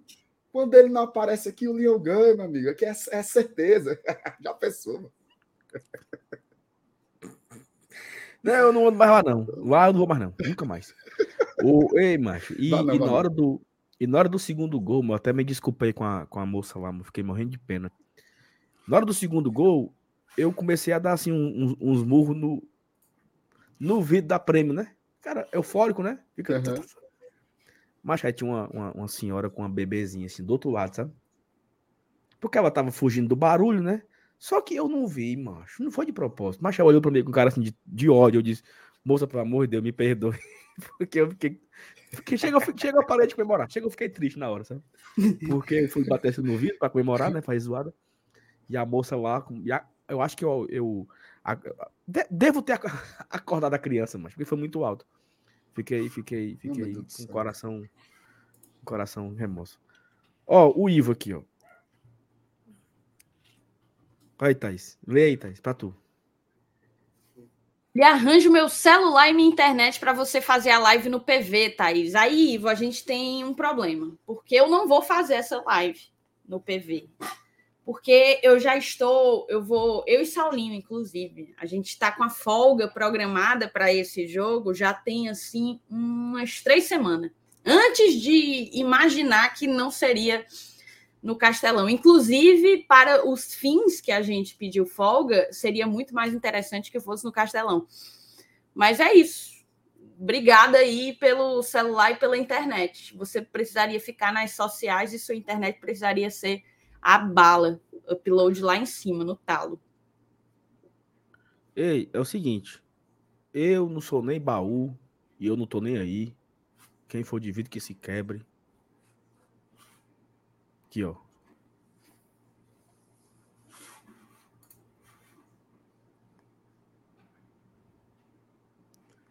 A Arena Castelão é Campanelli. Tá aqui a responsável. Campanelli Gramados Esportivo. Por que, esse cara aqui não aparece para falar? Esse bonitão aqui do Campanelli aqui, ó. Quem é pra aparecer é ele, macho. É esse não só ele, não só ele. Entendeu? Para falar. Só ele. A, a galera que faz a manutenção também. Qual foi o erro? O que, que deu errado? Tá aqui, ó. Campanelli, gramados esportivos, não sei o que, papapá, ppp. É para aparecer. Não, o que deu ruim foi isso. Aí. A pessoa, essa é a responsável por ter feito a obra do Castelão.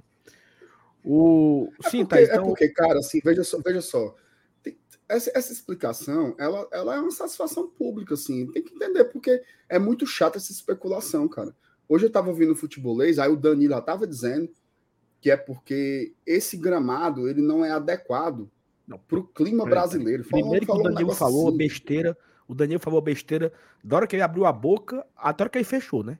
O Danilo foi dizer que o Castelão do que a grama do PV é melhor que a do Castelão, porque a grama do PV é nova e a grama do Castelão foi um reparo. Ele não viu, não, que destruíram o gramado, não. Reparo? Reparo. Ele disse que a... Ele, ele falou que não que tiraram a grama, que foi só um reparo. Ele disse que a, a grama, do, a grama do Castelão tá ruim porque é a mesma grama da Copa do Mundo. Fizeram só um reparozinho, não foi senhora. grama nova. Que besteira, mancho. Que grama, que, que reparozinho, mancho. Todo mundo viu só areia naquele campo. Foi só. Te trocaram o sistema de irrigação, macho. Destruíram tudo, plantaram de novo, plantaram muda por muda. Eu tava lá no dia que tava plantando, tem vídeo meu que eu gravei, o, o a máquina lá jogando a grama para dentro do campo. A plantagem, o, o plantio, a, a irrigação, não sei o quê. Aí o cara vem dizer que não teve troca de grama. Teve, teve troca de grama sim. Não deu, foi certo. Mas foi Macho, um mexeram, todo. mexeram, mexeram profundamente com as máquinas. Isso. Porque mudaram a, a, drenagem toda, assim. O começo era, era, só a areia e os tratores trabalhando lá. Isso foi, foi mais de Não, mês. Fora que foi umas aí. duas semanas só para arrancar o gramado inteiro, né? Só para arrancar. Todo Exatamente. mundo acompanhou as etapas, arrancar o gramado inteiro. É isso. Puxado, né? É... Tu. Como é, mano? Turíbio Feitosa. Parabenizando aqui o amigo Albino Luciano, fisioterapeuta do nosso Leão, pela convocação para a seleção brasileira. Grande profissional e grande pessoa. Né? Ele, inclusive, também mandou depois um superchat com a, com a mesma mensagem, ó. Felicitar nosso fisioterapeuta Albino, grande cara. O Albino ele foi convocado para a seleção brasileira sub-17. Vai ser o fisioterapeuta da seleção brasileira sub-17 e assim, competentíssimo, tá? A nossa equipe de fisioterapia não se resume a ele, mas ele já está no Fortaleza há muito tempo e é competentíssimo, competentíssimo é, membro lá do setor de fisioterapia do Tricolor de Aço. Inclusive, já me salvou uma vez quando minha lombar deu pau. Como é? Eu já tive um problema seríssimo na lombar, seríssimo mesmo, de travar e não, não conseguir me mexer. E eu tratei lá na clínica do Albino, ele fez algumas sessões comigo, eu voltei e me reabilitei. Tinindo. Inclusive, estou precisando voltar, porque a bicha é meio problemática. Mandar aqui um abraço pro, pro Fábio, viu, Marcenato? Que é, quase igual a você, o Fábio tá sem internet desde quinta-feira, viu? É outra empresa vagabunda. Aqui tem a internet do Fábio. E o pobre tá. Sabe o que, que o Fábio faz? Ele desce pro hum. carro. Porque no carro a internet é melhor. Então ele abaixa os é vídeos do carro. Pra assistir a live, tá? Pra assistir a live. Nossa Porque ele não perde, ele não fala. perde a live. Porque ele na casa dele, além Beijo, Fabinho. Porque na casa dele, além da queda do coice, além de não ter Wi-Fi, o 4G é ruim. Então ele fica, né? Não tem o que fazer dentro de casa, porque não é calor, é, é, é calor, não é, nem, não é nem energia, não tem como assistir Netflix, não tem como jogar videogame, não tem como fazer nada, porque não tem internet. É. E o 4G não presta. Né, né foda, pô. Um abraço pro meu amigo Fábio, tá? Nesse momento, acompanhando a live, né? Ó, o Otávio Melo. Posso estar tá falando M, mas creio que o Marcelo Paz deveria fazer uma parceria com alguma empreiteira que nem o Corinthians fez com a Neoquímica. É Ali no caso não é, não é. É pro estádio nosso? É pro, é pro nosso estádio, não é isso aí? A Neoquímica, ela não é uma empreiteira, ela é uma farmacêutica que comprou os naming rights da Arena Corinthians, né, de Itaquera. Então, não tem a ver. No caso, quem fez a, a Arena Corinthians, salvo engano, foi a Aldebrecht. É, mas ali não é uma questão de parceria, né? O Corinthians levou uma, uma garapa e está pagando para quando Deus quiser. Mas o, a, a, grande questão é que, mesmo que fosse, não era o Marcelo Paes quem tinha que fazer isso, né? Se a gente está falando de, de, de estádio. Primeiro, porque não é uma prioridade para o Fortaleza investir nisso agora, e se ele deixa claro em todas as oportunidades que ele tem. A gente não tem condição de ter um estádio. Fortaleza não tem, ainda não chegamos nesse nível e não chegaremos é, tão cedo. E e se a gente fala de uma reforma na Arena Castelão, a relação teria que existir com o governo do estado, não com o Fortaleza. É isso. O MR tá 1 a 0 pro CAP. Esse é bom esse resultado pra gente? É bom, é bom, é bom. Ou é melhor o empate? Aliás, tal. Aliás, eu queria te dizer uma coisa, viu? Hum. A Peitica essa rodada se saiu bem, viu? Saiu não. A, a, a Peitica essa rodada saiu bem. E aí, eu, que sempre fui muito questionado, né? Com relação à Peitica, começo a colocar a batata quente nas suas mãos. Né? Por quê? Porque de, depois hum. da sua ausência, os resultados começaram a sair. Então eu queria que você, ó, vou passar a batata para você. Ó. Responda. Uma rodada, meu amigo, foi uma rodada.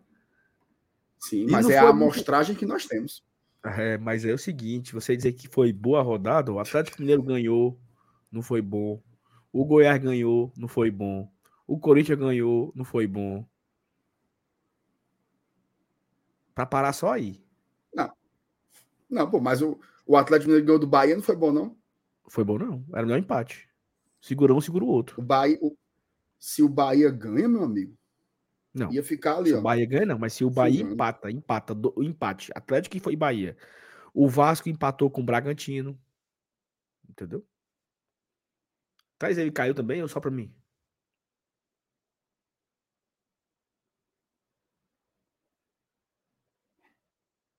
Traz, tu, tu tá no mudo, eu acho, que eu não tô te ouvindo, não. Não sei se. Pronto, pronto, é verdade, eu tinha mutado. O Marcenato caiu. Inclusive, vamos tirar o bichinho, né, para não ficar aí. Ah. Eu achei ótima a derrota do Bahia pro, pro Atlético. Tu achou? Eu Melhor do que o um empate. Porque a, a, gente já tinha que vencer o Santos. Se o Bahia empata, ele, aí ele deixa o Santos de fato sozinho na zona, né? Por enquanto eles ainda estão. Por enquanto eles ainda estão empatados. 18 pontos. Bahia e Santos. Acho que era importante nessa rodada perder para o Atlético. A gente busca. Não, ok, mas. É, é, é porque assim. A, a, a, sequência de quatro derrotas nos colocou numa condição muito ruim, né? Porque Sim. o Fortaleza volta a vencer e tá em décimo primeiro. Se o Fortaleza ganhar do Inter, olha só. Se o Fortaleza quebrar um tabu, né? Fortaleza nunca venceu em Porto Alegre, nem Grêmio, nem Inter. Se o Fortaleza lançar um tabu, se quebrar um tabu e vencer o Inter, o máximo que ele pode ser é oitavo. Né? Então, assim. Ah, mas aí olha... a gente já imaginava, né? Não, é. São, Inclusive, com a quantidade de pontos que a gente desperdiçou, são as consequências. Estar né? ainda na zona de classificação da Sula, não ter saído dela já é assim uma coisa grandiosa. É. Mas é isso, né? Assim, acho que, que fica a briga aí. No caso desse momento agora, né? O Atlético vai vencendo o Cuiabá, teve 2 a 0 mas o gol foi anulado. Tá 1 a 0 pro Atlético. O Atlético tá indo a 31 pontos e o Cuiabá fica com 28, né? Então Fortaleza está a dois pontos do Cuiabá, que é o oitavo. Então, assim, é isso que eu tô falando, né? Se o Fortaleza vencer o Inter, ele, pode, ele chegaria a 29 e pode ser, no máximo, o oitavo. Né? Então, assim, é, é, um, é, um, é um trabalho de recuperação aí do Fortaleza pelas quatro rodadas sem caminhar, né? Porque foi, foram quatro rodadas paradas no mesmo canto, né? Sem caminhar um único passo. Então, acho que. Mas, enfim, acho que não é, não é, nem, não é nem muito foco a gente ficar olhando para adversário, e sim para pontuação, né? Eu tô muito.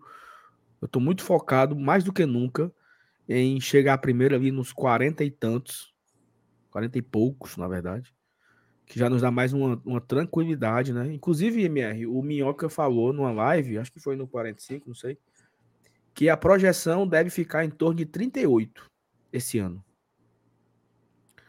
38 escapa.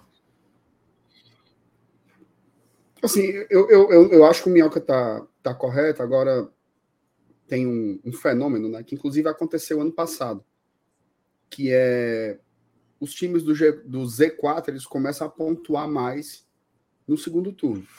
Uns por maior investimento, outros na base do desespero mesmo. Então, eu acho que ainda é um pouco cedo para dizer que é isso. Agora, mesmo se houver, né, mesmo se houver esse aumento de rendimento, de pontuação, não é para aumentar tanto. Né? Não é para aumentar tanto. Então, talvez 40, 41 ali, com uma boa melhora, seja a, a, a marca para poder escapar. Agora, tem que se ligar, né? O Vasco tá, tá fazendo contratações, aí, inclusive trouxe jogadores caros, né? Como o caso do, do Paier. Não sei o quanto o América Mineiro vai lidar com as duas competições, né? É, nas fases anteriores da Copa Sul-Americana, eles colocavam os reservas para jogar a Sula sem nenhum problema, se focavam com Série A, mas não, não dá ainda para medir. O Goiás já está pontuando de novo. O Coritiba também fez contratações na janela, então eu esperaria mais um pouco. Esperaria mais, talvez, a, a metade desse turno aí para você ter essa noção se vai ser tão baixo assim. De todo modo, novamente, né, não deve ser 45. Já tem um bom tempo que a gente não chega nessa marca. O, o, o 45 ele, ele passou a ser um número mágico, né, assim, de total segurança. Antes, quando começou-se a usar essa métrica, era como se fosse uma média, né? Mas nas últimas edições, nas últimas 10 edições, a média. Ai, o pobre. O pobre. Mas completando o que ele está dizendo, né? Que nas últimas quatro edições a média vem caindo. Inclusive, ano passado, é... quem foi que escapou, Thais? Ano passado, hein? Foi Cuiabá, não foi? Não sei. Ai, não saber, peraí. Ó, ano passado, o Cuiabá eu acho escapou que com 41. Vou infartar. Via hum. mas assim, eu completei o que você está dizendo, né? Que nos últimos quatro anos a média vem caindo. Foi né, 41 dessa... e o Ceará caiu com 37, né? Ou seja, 38 escaparia. O, o, Cuiabá, o Cuiabá iria escapar com 38 pontos. Não precisaria nem chegar nos 41 que ele, que ele teve, né? Então, esse número, se eu não me engano, o, o, o Cruzeiro caiu também com 37 em 2019 e né, com 38 também escaparia. Então tem tido aí essa, essa variação para baixo, né? Agora eu acho que o, Forta, o Fortaleza escapou com 44 né, em 2020 é, e escapou pelo saldo de gols. Então foi, foi um ano que teve um pouco acima uhum. a numeração. Mas vem acontecendo é, isso. No caso, né? o Fortaleza teve 41 pontos, né? 41 só, né? 41. Isso, 41 pontos. O Cruzeiro caiu com 36 pontos. E o Ceará, que foi quem escapou, ali era a briga Ceará e, e Cruzeiro, o Ceará ficou com 39. Né? Sim, perfeito. Mas aí, eu acho que naturalmente, né, essa, essa, essa pontuação ela vai ser recuperada, porque, cara, começou o campeonato, os caras tinham dois pontos, pô. O Lanterna tinha dois, o outro tinha cinco, né?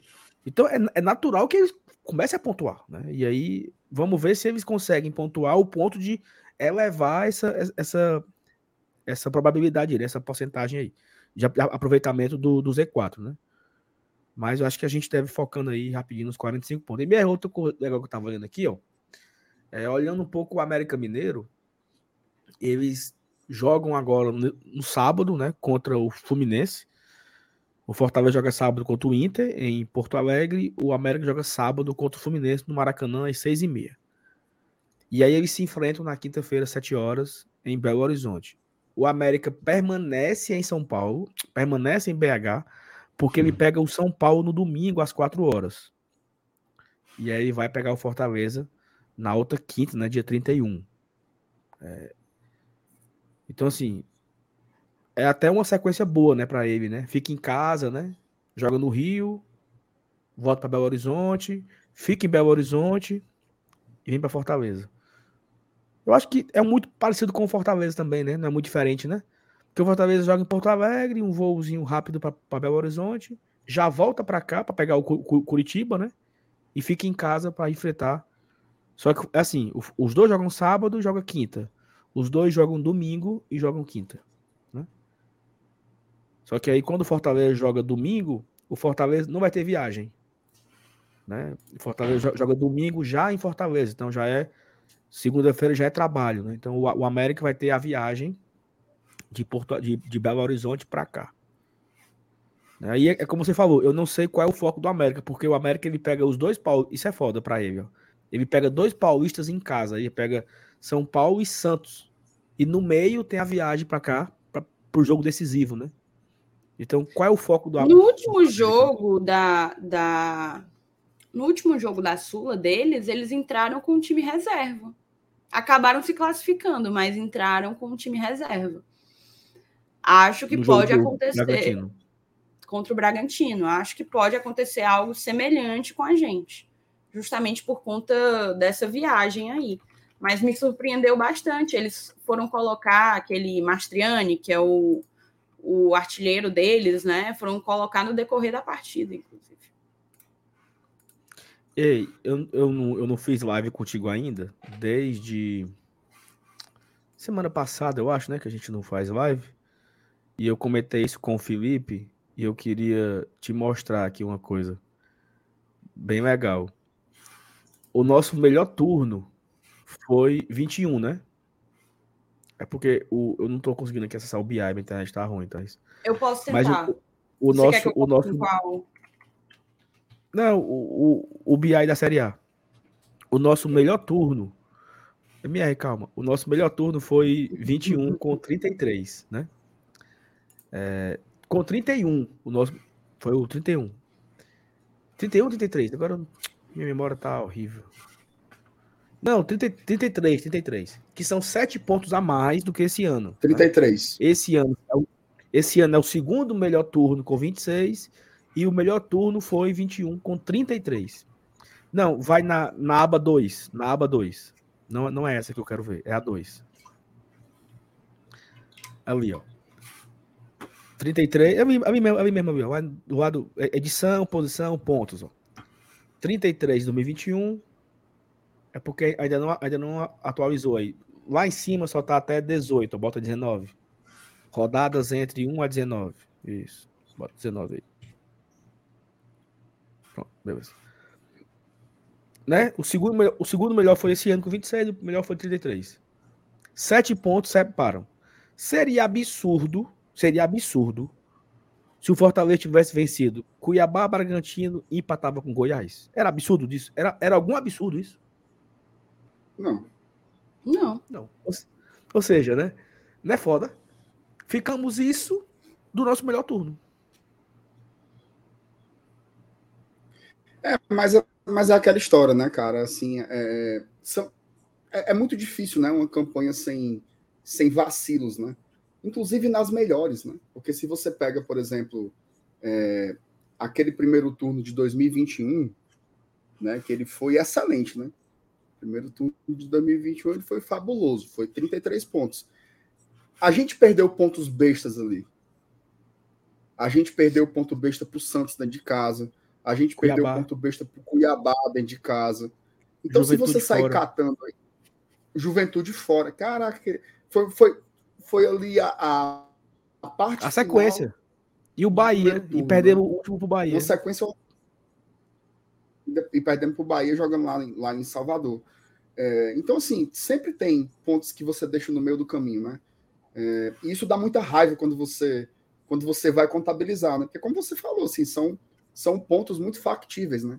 Não é, não é nem um, um exagero aí você, você querer cobrar esses pontos, mas a gente acabou deixando eles deixando eles pelo caminho, né? Infelizmente. É, o, o Atila lembrou aqui que tem, tivemos 27 pontos em 2005. Só que em 2005, é, por mais que foram só 27 pontos, foram 27 pontos em 19 jogos, mas o turno de 2005 foi maior, porque em 2005 tinha, tinham 22 equipes, né? Então tinha mais é, clubes, né?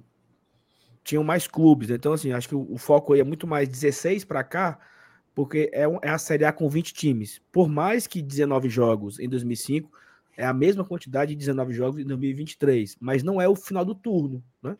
O turno de 2005 era maior. Então por isso que a gente costuma não contar muito com esse 2005, porque tinha mais times, né? Mas assim, acho que dava para ter tido um turnozinho, um, um carocinho melhor, cara.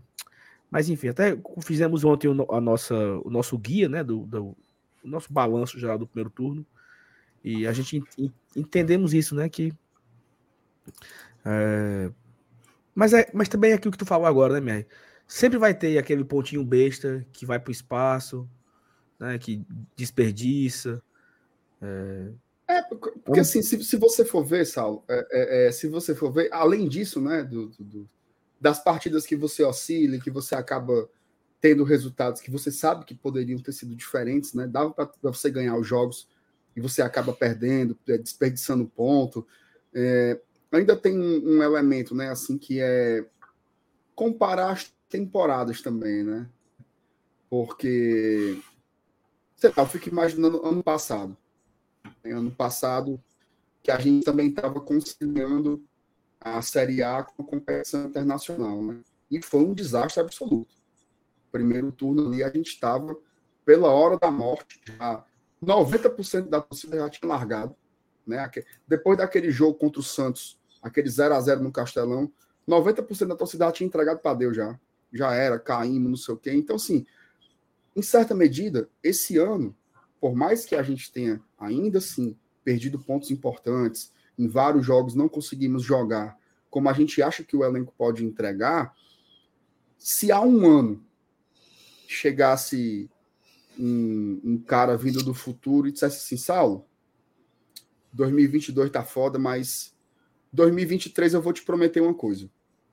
Tu vai terminar o primeiro turno com 27, 26 pontos. Ali, décimo primeiro, décimo segundo, uns oito pontos de rebaixamento e para nas quartas finais da Copa Sul-Americana.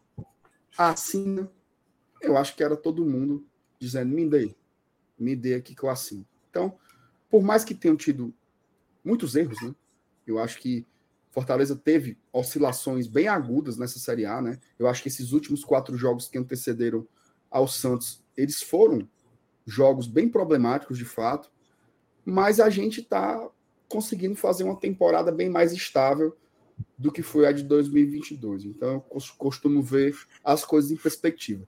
Eu acho, inclusive, eu não estava aqui no, no, na análise que vocês fizeram do turno, então eu vou até me estender um pouquinho mais é, com uhum. relação a isso, assim, porque além dessa ponderação, Mas deixa, né, deixa eu só dar, só dar um, só um ponto aqui, antes que, para não esquecer, é, esse negócio de se lamentar, né? Ano passado, no nosso segundo turno, foram 40 pontos. Absurdo, né? Tem uns pontinhos aí que a gente se lamenta ter perdido. Absurdo. Né?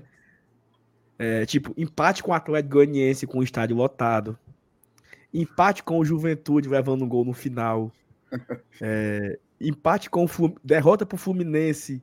É, tá no Maracanã. Assim, tem algum derrota pro Botafogo aqui no Castelão lotado. Então, Botafogo, então, também Botafogo. Temos, é também temos alguns jogos que a gente se lamenta, mesmo fazendo 40 pontos. Fizemos 40 pontos. Uhum. E a gente tem jogos que se lamenta por ter perdido pontos. Mas continua aí.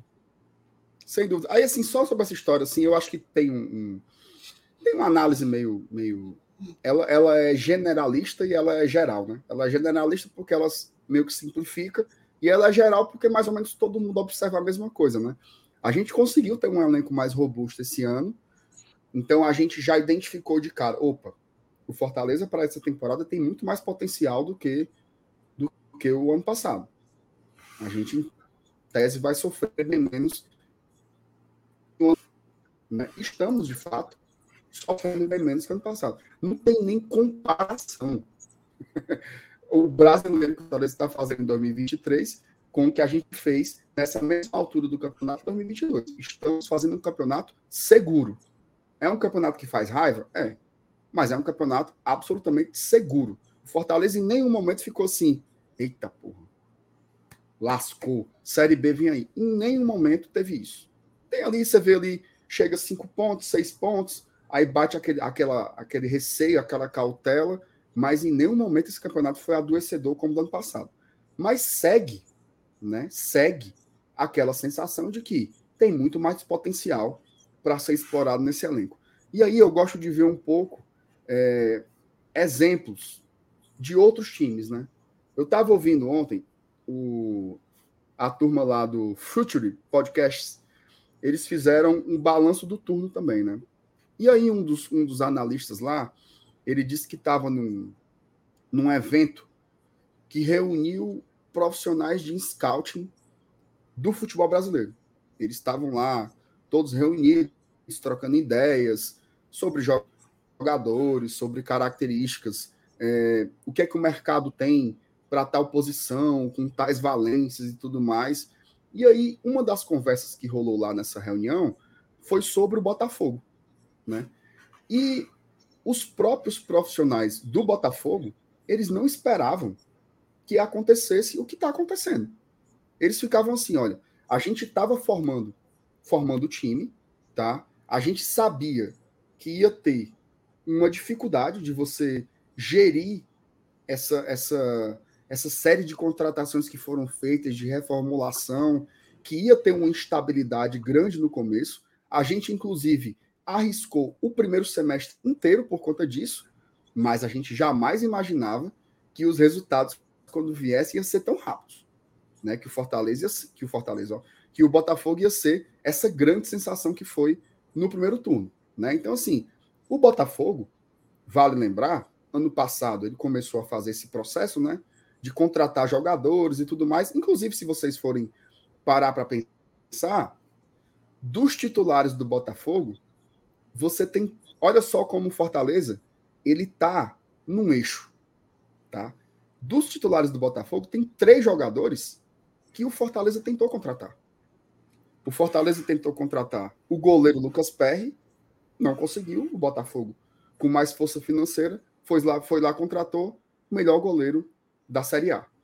Fortaleza queria contratar o Adrielson, que estava no esporte, né? Não conseguiu bancar. O Botafogo foi lá, meteu uma ruma de dinheiro, levou o jogador. O Adrielson e o Fortaleza é botou dinheiro. Né? Botou dinheiro, botou dinheiro, mas Muito o Botafogo, dinheiro. o Botafogo botou bem mais. O Adrielson já é top 3 da Série A, tá? E o Fortaleza tentou contratar o Marlon Freitas, que era aquele volante que estava no Atlético Goianiense e foi a mesma história. O contrato dele estava acabando, o Fortaleza queria trazer o jogador livre, aí o Botafogo meteu umas luvas do luvas de Itu para levar o Marlon Freitas, conseguiu fazer o pré-contato com o jogador, tá lá titular absoluto. Olha a espinha dorsal. Um goleiro, um zagueiro e um primeiro volante do mesmo mercado que o Fortaleza estava buscando. O Botafogo, ano passado, fez uma temporada super meia-boca, inclusive em alguns momentos brigou para não cair. O que é que fizeram? Mantiveram o trabalho, mantiveram o treinador. O, o Botafogo começou esse ano, eles não conseguiram se classificar entre os quatro do Campeonato Carioca. O Botafogo teve que jogar a Taça Rio. O que é que eles fizeram lá? Continuaram apostando no mesmo processo. Então, assim, o que, é que eu estou querendo dizer com isso? A gente alcançou um nível que a gente acha que dava para alcançar com esse elenco? Não. Não alcançamos. A gente vê um potencial muito maior nos jogadores que estão aqui? Sim. O que é que você faz? O que é que você faz? Na primeira oscilação de quatro, cinco jogos, você rebola tudo pro mato, diz que o treinador agora é burro, que a diretoria agora é incompetente e reseta ou você continua apostando no mesmo processo? Eu acho que o Fortaleza está apostando na estabilidade e na continuidade, tá? Se em 2023, aqui, estou falando em 15 de agosto, né? A gente ainda não viu esse auge técnico do Fortaleza, eu acho que é apostando no processo, tá? apostando nesse processo que começou lá em 2017, né? E ele foi se intensificando, se aperfeiçoando, recebendo mais investimento, é apostando nesse processo que a gente vai conseguir colher o nosso auge. Então, eu acho que é, essa reflexão eu acabei fazendo nesses últimos dias aí, e eu queria colocar. Eu acho assim, quando acontece, é horrível, né? Esses quatro jogos sem ganhar na Série A foi um pesadelo. A gente não dormia. Toda segunda-feira a gente estava aqui com cara de chibata, tendo que falar com o torcedor mas isso faz parte dos processos, tá? Eu acho que a gente tem que aprender um pouco, né? Inclusive com o que foi 2020, né? Quando a gente foi abandonado, o, o, o grande capitão desse processo zarpou fora e a gente sentiu demais a pancada, quase íamos para a Série B, tá? E ano passado a gente viu como as coisas podem se corrigir quando se aposta no processo. A diretoria continua apostando no Voivoda. A diretoria trouxe os profissionais que o Voivoda pediu. Nós queremos. Quer o Brits? Traga o Brits. Eu quero um centroavante com tais, tais características. Traz o Galhardo. Eu preciso de dois volantes, um assim e outro assado. Traz o Sacha, traz o Carlos Alexandre. O homem azeitou, colocou as coisas para funcionar. Eu acho que em 2023 não deve ser diferente. Tá? Não deve ser diferente. Repito, Faz raiva? Faz raiva. Né? Faz raiva, faz raiva. Mas eu acho que a gente tem que aprender a entender que o futebol ele por mais que o resultado ali dentro do campo ele não seja plenamente controlável, né? Tem uma hora que, pô, veja só, como é que uma gestão de futebol vai controlar o João Ricardo tentar botar a bola para frente e ele meter a bola nos pés do Davidson, o Davidson domina, bate de esquerda e mata o goleiro. Você não controla todas as situações do jogo, mas você controla o processo que ordena isso tudo. Né? E eu acho que nesse aspecto aí a gente tem que apostar nessa sequência. Eu, eu vejo muito time descarrilhando. Muito time. E o Fortaleza não passa essa sensação em nenhum momento. Tudo que eu olho para o Fortaleza, eu penso assim, cara, a gente passa por momentos difíceis, mas tá no trilho. Tá no trilho. A gente tem que ter um pouco mais de confiança nisso. Em certa medida, né? Eu finalizo com isso.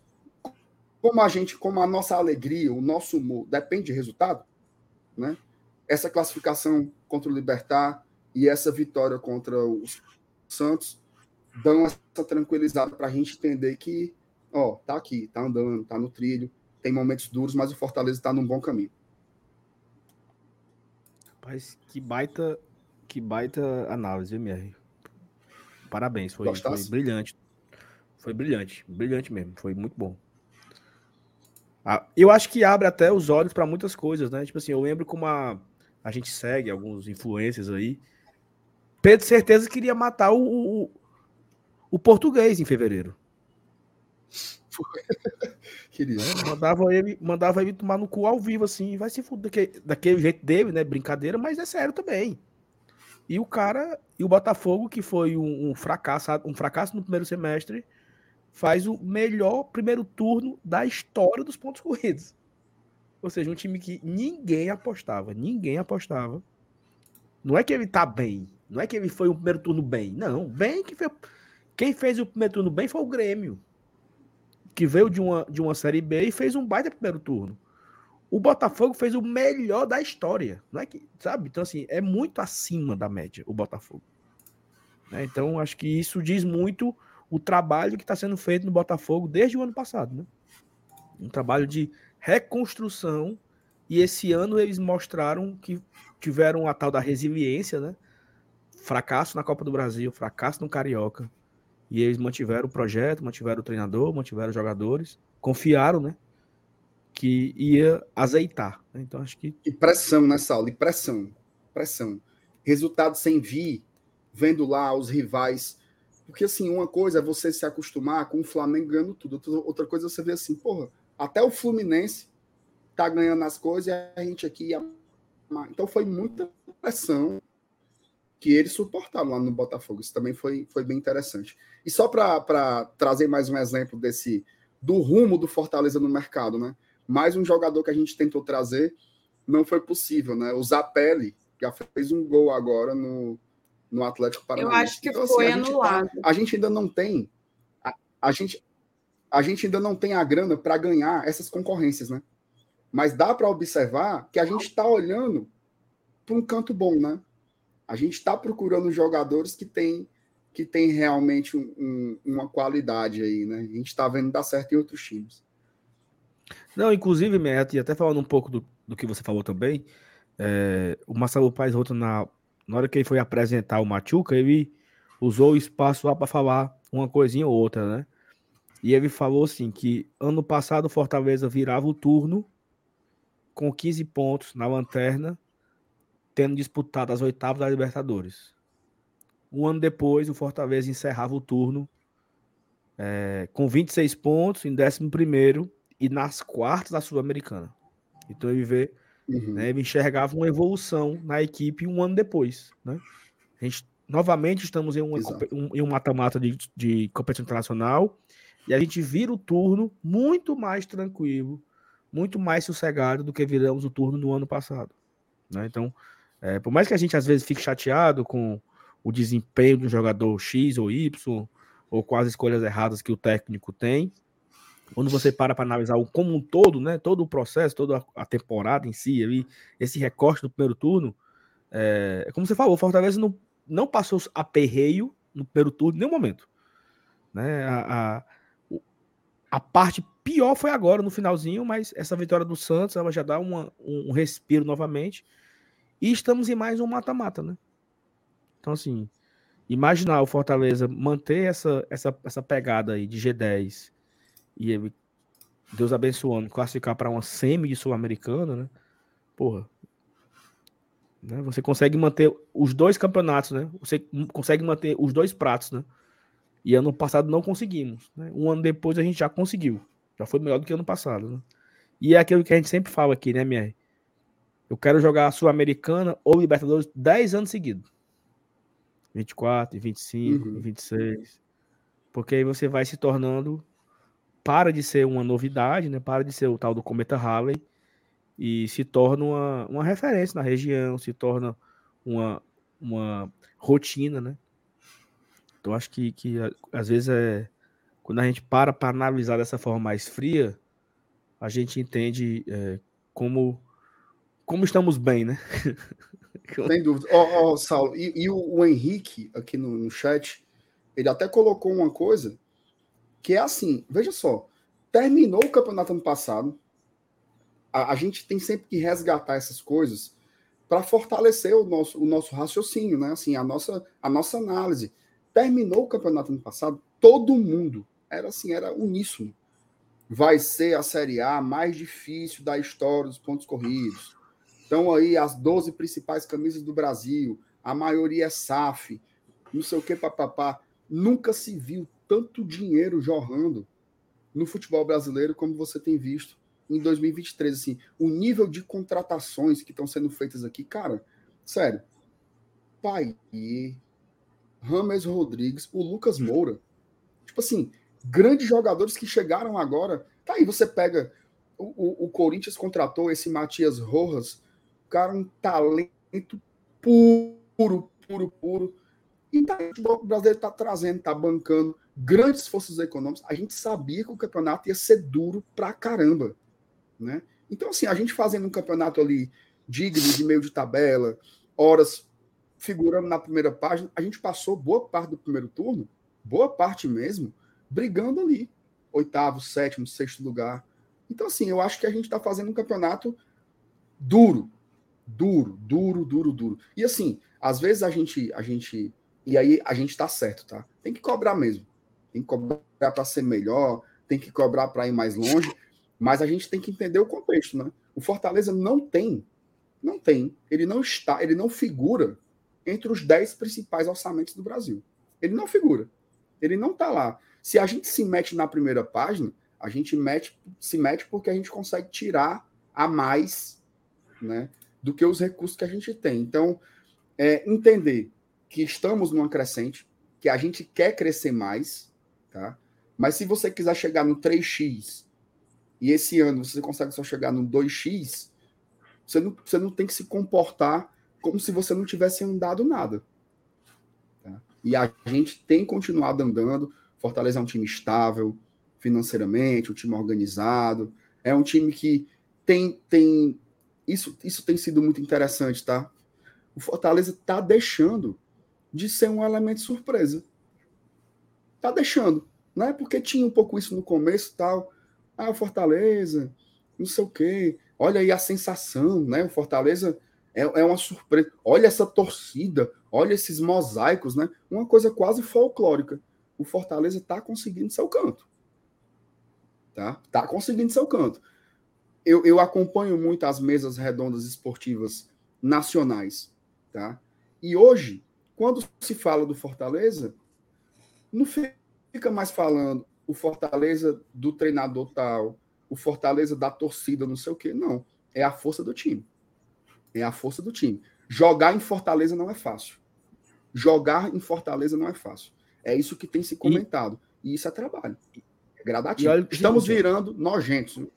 que eu queria. Dessas 19 rodadas do primeiro turno, o Fortaleza ficou do décimo, do décimo primeiro para baixo, né? Na segunda página, em seis.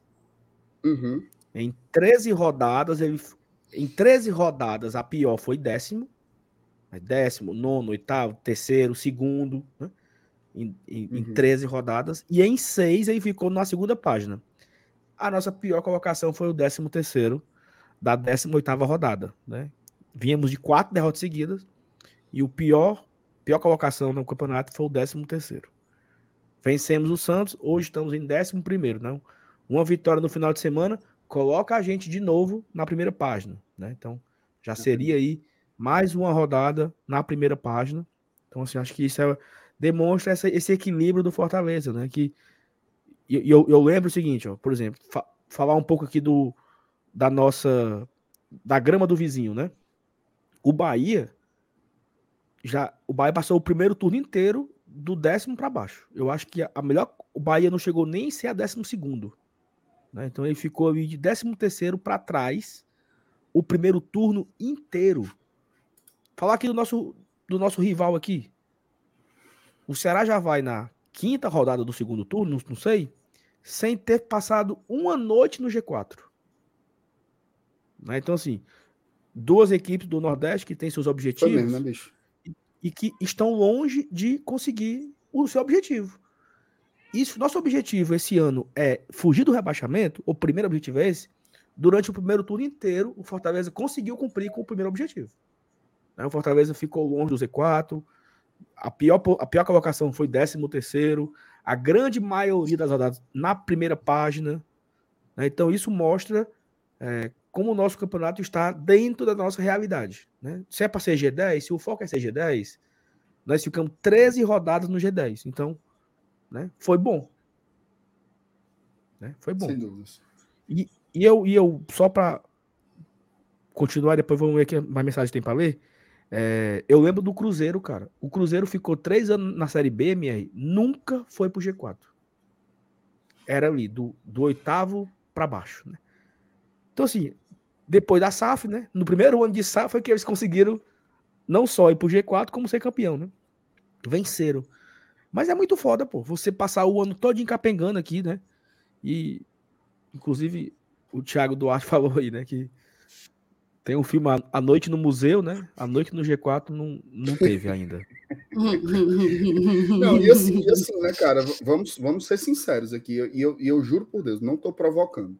Não tô provocando mas pelo orçamento que tinha, pelos jogadores que foram contratados, pelos jogadores que permaneceram, tá?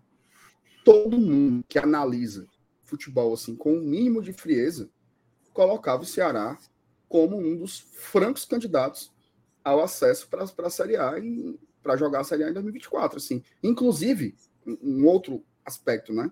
Uma Série A sem grandes camisas né? Como, como todo mundo que era realmente B, pesado subiu, perdão, uma, uma série B sem grandes camisas, né?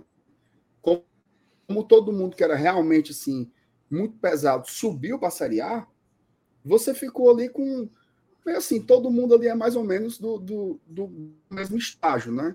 Você tem o segundo time de Goiás, que é o Atlético Goianiense, você tem o segundo time do Ceará, que é o Ceará, tem o segundo time da Bahia, que é o Vitória, é mais ou menos ali, todo mundo ali é mais é, é, é, é meia boca, né? Só que o Ceará tinha muito investimento. Pô, o Ceará, cara, desembolsou. Veja só, você não vê ninguém na Série B contratando jogadores como eles contrataram, não, pô. Dá 4 milhões num, dá 3 milhões no outro. 6 milhões. Esse Barleta aí foi 6 pau. Então, assim, é, é um nível de investimento, né? É um nível de investimento que se não subir, é vergonhoso. Se não subir, não subir é vergonhoso é, é, por tudo que foi feito lá em termos de, de investimento para fazer esse bate-volta. O Ceará um ele, ele não fez outra coisa que não seja investir para bater e voltar. Porque teve um time aí, MR, que disputou uma Série B que era a Série B mais fraca da história, diziam e ele cumpriu com o seu objetivo. Liderou de cabo a rabo. Não é, não é mais fraca? Pois lideramos de é. cabo a rabo. Que é fácil ser líder da Série B mais fraca da história. Né? Então. Tá, você tá muito calada, viu? Eu não sei se. Não, tô acompanhando a conversa. É, mas se você tá acompanhando, você podia deitar na sua cama e ficar assistindo, né?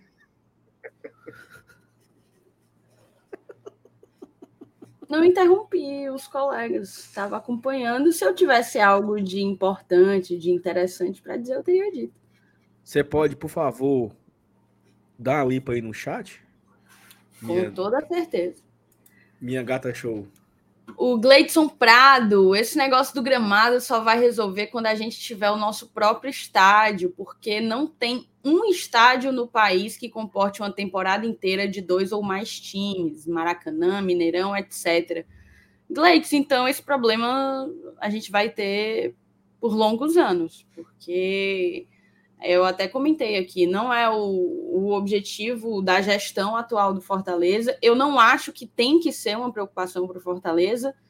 É, pelo contrário, Fortaleza tem que brigar com os entes públicos para que o Castelão melhore enquanto aparelho, equipamento esportivo do Estado. Mas não faz sentido, assim. Eu acho que é bizarro a gente pensar que tem condições, um time que tem mais de 200 milhões pouco mais de 200 milhões de orçamento no ano, é, achar que tem que não que tem condições de não só construir um estádio como mantê-lo, né? É muito custo. Os custos de um estádio eles não se resumem à sua construção. É, é um, um, um, um custo de, de, de manutenção absurdo que a gente não tem condição. O Fortaleza não é um time Vou, vou ser bem clara aqui. Dar o exemplo do time mais rico do país, Flamengo. O Flamengo não tem um estádio próprio. Está avaliando a possibilidade de buscar investidores minoritários numa possível SAF para justamente construir o seu estádio. Algo que, inclusive, o Bayern fez com a Allianz. Quem construiu o estádio do Bayern de Munique foi a Allianz. É, e, e, o Flamengo está avaliando essa possibilidade, mas o todo-poderoso Flamengo, que fatura mais de um bilhão de reais por ano, não tem o seu próprio estra, estra, estádio, perdão, e joga, inclusive, num estádio que é compartilhado com outro time, né? Joga, inclusive, no Maracanã, esse mesmo exemplo que você colocou aí. Então, eu acho que isso dá um pouco da tônica do quão custoso é você manter um equipamento próprio dessa magnitude, como é um estádio de futebol. O Turíbio Feitosa mandou aqui a mensagem dele de membro, já é membro há três meses aqui do GT. Muito obrigada, tá, Turíbio? E ele fala que a solução seria o nosso próprio estádio, a galera aí é, realmente achando, indo por esse caminho, né? Acho que o mesmo que eu falei agora para o superchat do Gleidson se aplicaria para ti, Turibo. E o Turibo, inclusive, tinha mandado outro superchat, ó. Ele mandou: deixa o like aí para o GT direto. Manda um like para a dupla Turíbio e Heitor, meu filho, e também fã do, G, do GT. Eu acho que o Heitor é esse rapazinho aí que está do lado do, do Turíbio, né? Então, um grande beijo para você, viu, Heitor? Tamo junto. Obrigada pela tua audiência. Valeu. Um abraço para o Turíbio também. Continuar aqui nas mensagens, subir aqui. O Matheus de Queiroz mandou a mensagem dele 17 meses sendo membro do GT. É tempo, Caramba. viu? Obrigada, Matheus. O gramado é horrível e não é de hoje. Já há reclamações há muitas temporadas. Futebol é um dos maiores produtos do Estado Acho que não perceberam isso ainda. Perfeito, concordo. O é F. Isso. Rodrigues diz. Não, termina esse aí, depois eu vou trazer aqui informação. O F. Rodrigues colocou aqui, ó. Eu, ei, seus conversadores de miolo de pote. Vocês vão postar hoje como podcast ou largaram mesmo? Abraço de Brasília. Rapaz, largaram, Thaís. Não, é, é, é porque, não. veja só. A escala lá, né? Não sei o quê. Fulano. Aí no dia do ciclano, o cara não posta. Aí vocês ficam aqui olhando para mim, vocês aí de cima ficam olhando para mim. Não tem nada a ver com isso, não. MR, hum, informação, viu, MR? Marque lá bomba. a sua manifestação. MR, bomba, bomba, bomba. Boemba, boemba, boemba. Olha só. É. Nota de esclarecimento. Nota oficial. Respondendo o, o Ferrinha, é? Aumenta aí, o Zoom tá, não tá dando para ler nada. Ei, aumenta botaram... mais, aumenta mais, aumenta mais. Meu amigo, Butaro, Butaro foi sem pena no rabo da piaba, viu? Aumenta aí, pô. Foi. Dá zoom. Pronto, vai, lê aí. A Federação Cearense de Futebol recebeu com espanto e surpresa a infeliz nota de lamentação emitida na data de hoje pelo filiado Ferroviário Atlético Clube. Espanto pelo tom belicoso a ponto de injuriar um árbitro de futebol de conduta ilibada, sem mácula e todos os anos e todos os anos de serviço prestado no futebol cearense. Surpresa pela ingratidão demonstrada tão como é a palavra aqui? Despudoradamente. Conforme descrito aqui. Um, a Taça Farisol foi um desejo coletivo criado pela administração do presidente Mauro Carmelo, que existe para dar calendário aos clubes cearenses, além de vaga à Copa do Brasil. Muitos nos orgulhamos dela, que já consagrou campeão nove clubes cearenses, inclusive o filiado Ferroviário Atlético Clube, por duas vezes. A federação, por justiça e bom senso, não pode ser culpabilizada pela conduta do filiado Guarani, Guarani Esporte Clube e todos os prejuízos causados à competição e sua tabela. As punições estatutárias de regulamento e do TJDF já estão sendo aplicadas ao caso com justiça e bom senso. 3. O desejo de que a Taça Fares acontecesse durante a disputa da Série D foi um consenso entre os clubes participantes. Então, aqui a primeira lapada no, no, no ferrinho, né? Sobre a tabela da competição, esquece o filiado ferroviário na infeliz nota que, a seu pedido, teve suas partidas de semifinal da competição adiadas, fazendo seu adversário nas semifinais e seu possível adversário na final adiar suas férias e aguardar data futura.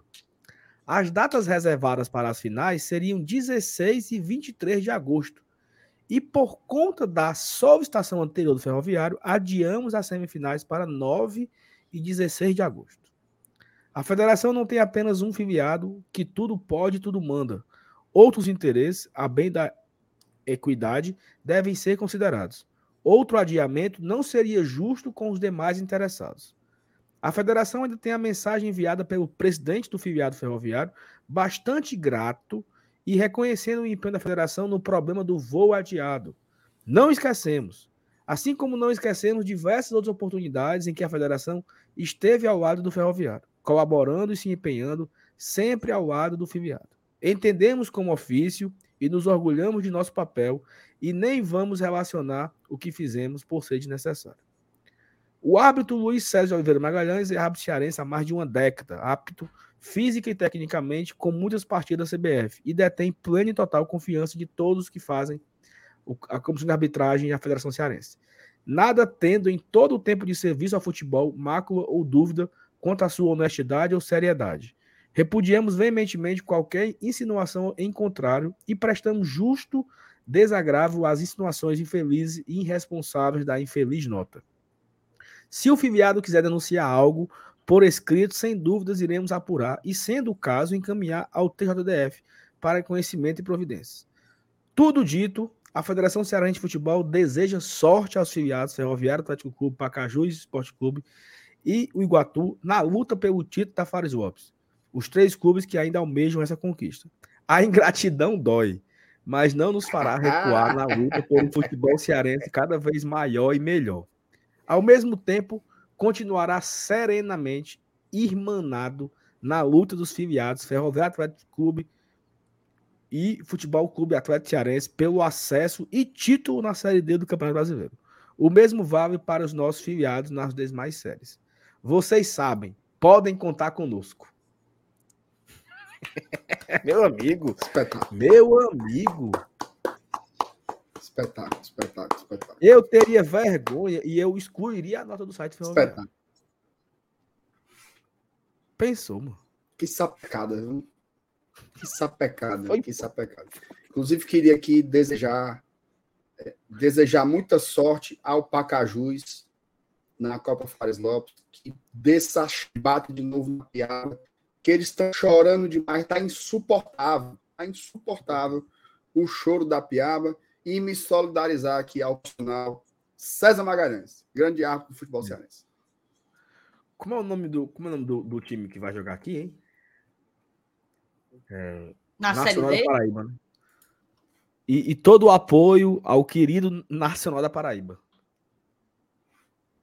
A Paraíba precisa de um time nacional de Patos. Nacional de Patos. Nacional de Patos. Tá, vamos seguir aqui, tá? Cadê? Deixa Siga. eu olhar. O Léo Ivo botou na, no Jogada 1 hoje o Breno Rebouças. Ó, oh, inclusive, estamos no mesmo assunto. No Jogada 1 hoje, o Breno Rebouças perguntou ao Paulinho Kobayashi, técnico da Piaba, sobre a opinião dele do gramado do PV. Certo, e aí, qual foi a resposta do Paulinho Kobayashi? É, o Léo, ficou Sim, só aí, na aí, pergunta, aí, né? E aí, Compartilhe conosco a resposta, o Léo. O, se, ele não, se ele não responder, eu vou dormir hoje. Eu vou, não sei nem porque eu vou dormir hoje sem saber da resposta do. O Alisson Ranieri ó, se tornou membro aqui do canal. Eu falei que eu não queria que a gente fechasse a live sem pelo menos um membro. O homem chegou junto. Obrigada, Alisson. Tamo junto. Tu gosta, MR, quando o membro entra? É, por mim, entrava todo dia.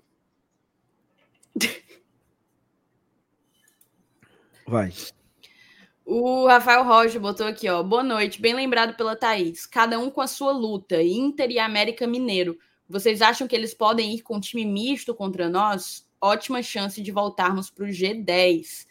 Eu tinha comentado, né, que o América foi com um time bem alternativo contra o, o, o Red Bull Bragantino. O Internacional, ele também vive uma situação um pouco delicada no Campeonato Brasileiro é, apesar de não estar na zona de rebaixamento, mas não vence a sete jogos, tá? Não vence a sete jogos e levou uma sapecada do Botafogo no último jogo, lá no Newton Santos, de virada, inclusive. Botafogo é um time que aparentemente vira jogos. E, e então eu não sei se. E assim, mas aí tem um, um porém, né? Apesar da situação deles no brasileiro, eles vão jogar contra o River Plate as quartas da. Não, é, o Bolívar. Eles, eles eliminaram Bolívar, o River. Bolívar, Bolívar. Quem é, que, quem é que vai pegar o River Plate? O Inter eliminou. Ai, foi, verdade. Nos pênaltis, não foi? Foi. Não, e o é pior verdade, é o seguinte, eu me confundi. Pior, é o Bolívar o na é altitude. Ele joga terça-feira contra o Fortaleza em Porto Alegre. Joga é, sábado, né? Fortaleza de Porto Alegre. Aí terça é o Bolívar em La Paz. Domingo, eles, no sábado, eles pegam o Flamengo no Maracanã. Olha a sequência boa pro Inter. Fortaleza sábado, Bolívar terça, Flamengo sábado e o Bolívar em Porto Alegre na terça. E o Flamengo é no Maracanã. Né? Então, assim, ele, ele vai ter que se dividir ali e eu acho que eles vão focar na Libertadores, né? Eu acho que eles devem claro, mandar. E ele tem essa misto. viagem para altitude imediatamente depois do nosso jogo.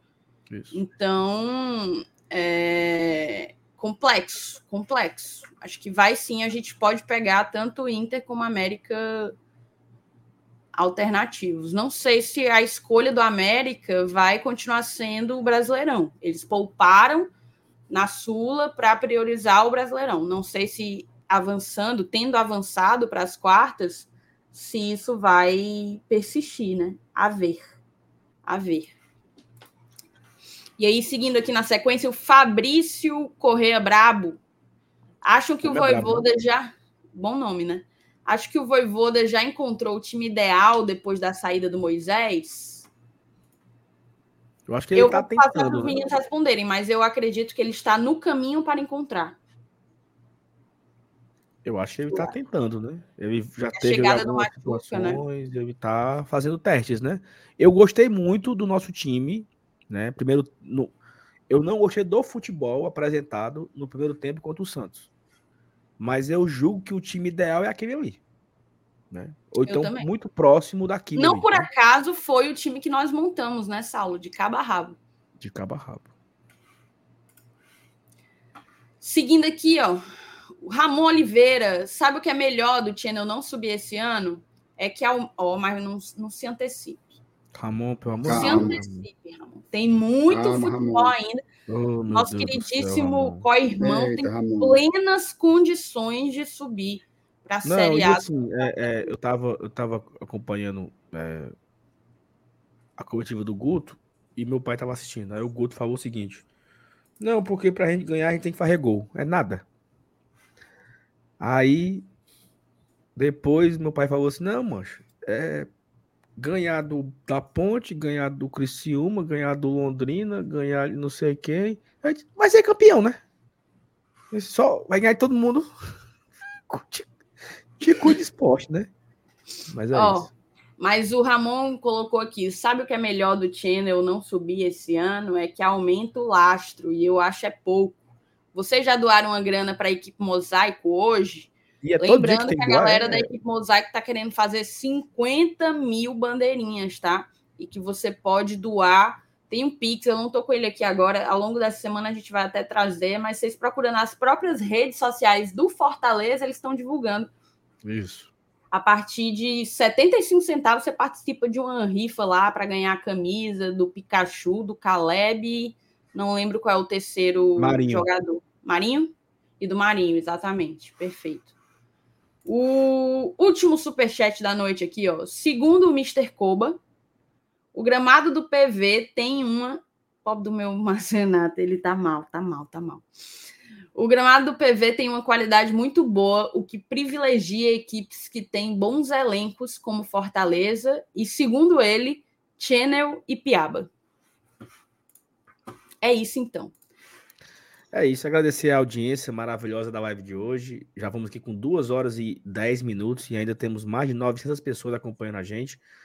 É, quem não deixou o like ainda, né? Estamos com 850 likes. Dá para bater os mil likes hoje, né, galera? Então, eu sei que. Deixa eu olhar aqui quantas pessoas não deixaram o like. 400. Caramba! 420 pessoas que estão na live não é, deixaram o like ainda. Então eu sei que você não deixou o like ainda. Deixa o like aí, abençoado. se inscreva também no canal, né? Estamos perto dos 38 mil. Ficou perto, ficou faltando só 46. Tá. Daqui pro final do ano a gente consegue, né? É, bater a marca dos 38 mil inscritos.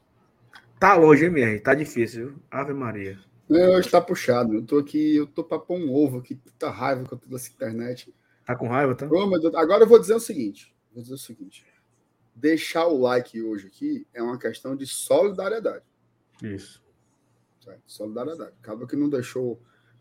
E outra coisa, dia de Nossa Senhora de Assunção, padroeira, Fortaleza, capital do Ceará. É um dia. Faça um gesto bonito. Fica aí. Você tá aí duas horas e 13 minutos sentado, deitado com as pernas para cima, assistindo aqui a live, vendo aqui as análises, as besteiras e tudo. No, você não ter coragem de apertar um botão, meu amigo. Pera dois, aí, né? Então dois. deixa. De, é. Quais são os dois? Para se inscrever, deixar o like. Sim, mas esses, esses aí que não estão inscritos, eu, eu nem falo. Porque já era para estar tá inscrito já. Agora o like, o likezinho é tipo assim, ó. Foi bom? Uf, já deixa o like, era para ser automático já. Então, assim, acho que a live de hoje foi muito boa. Né? A gente fez. Boa. Ó, eu acho que quem assistiu os primeiros 30 minutos não acreditava que a live ia prestar. Porque a gente ficou falando de apagão, do, do, do feriado, da praia, de não sei o quê. E a live foi excelente. Né? Teve muita, muita análise aqui, a gente falou bastante sobre Série A, debatemos bastante, que foi bem, foi bem aprofundado hoje, foi massa, massa mesmo. Então, deixa o like aí, é só uma reta. Cara, e assim, agradecer aqui a audiência, viu, meu?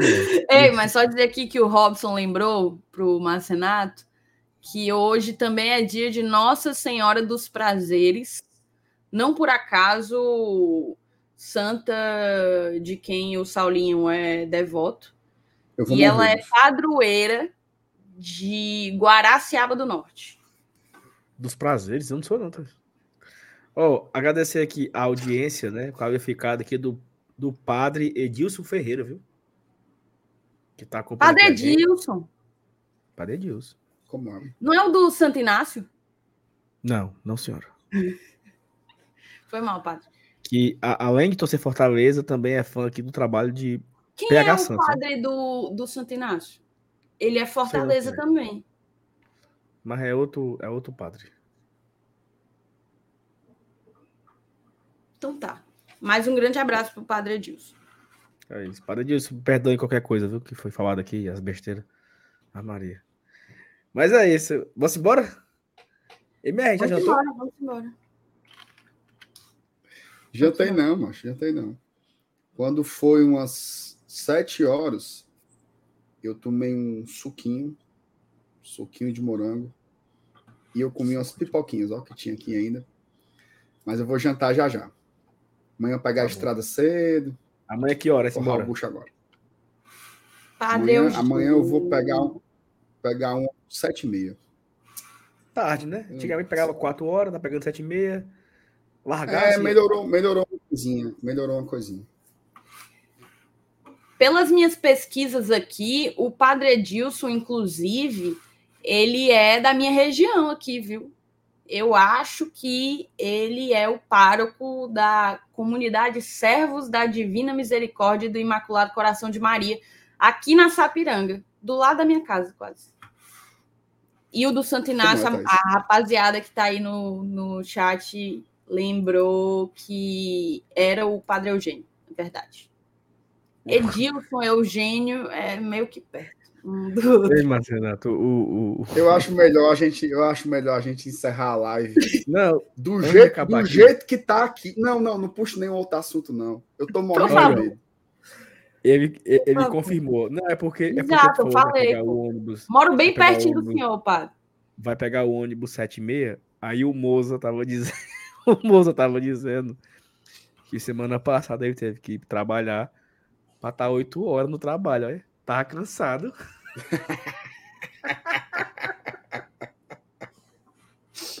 Ai, meu Deus do céu. Ai, É isso, Deus. galera. Muito obrigado pela audiência maravilhosa de hoje. A gente volta amanhã. Amanhã tem vídeo bem cedinho, trazendo, trazendo mais novidades. E a gente volta amanhã, 8 horas da noite, repercutindo aí as últimas do Fortaleza, né?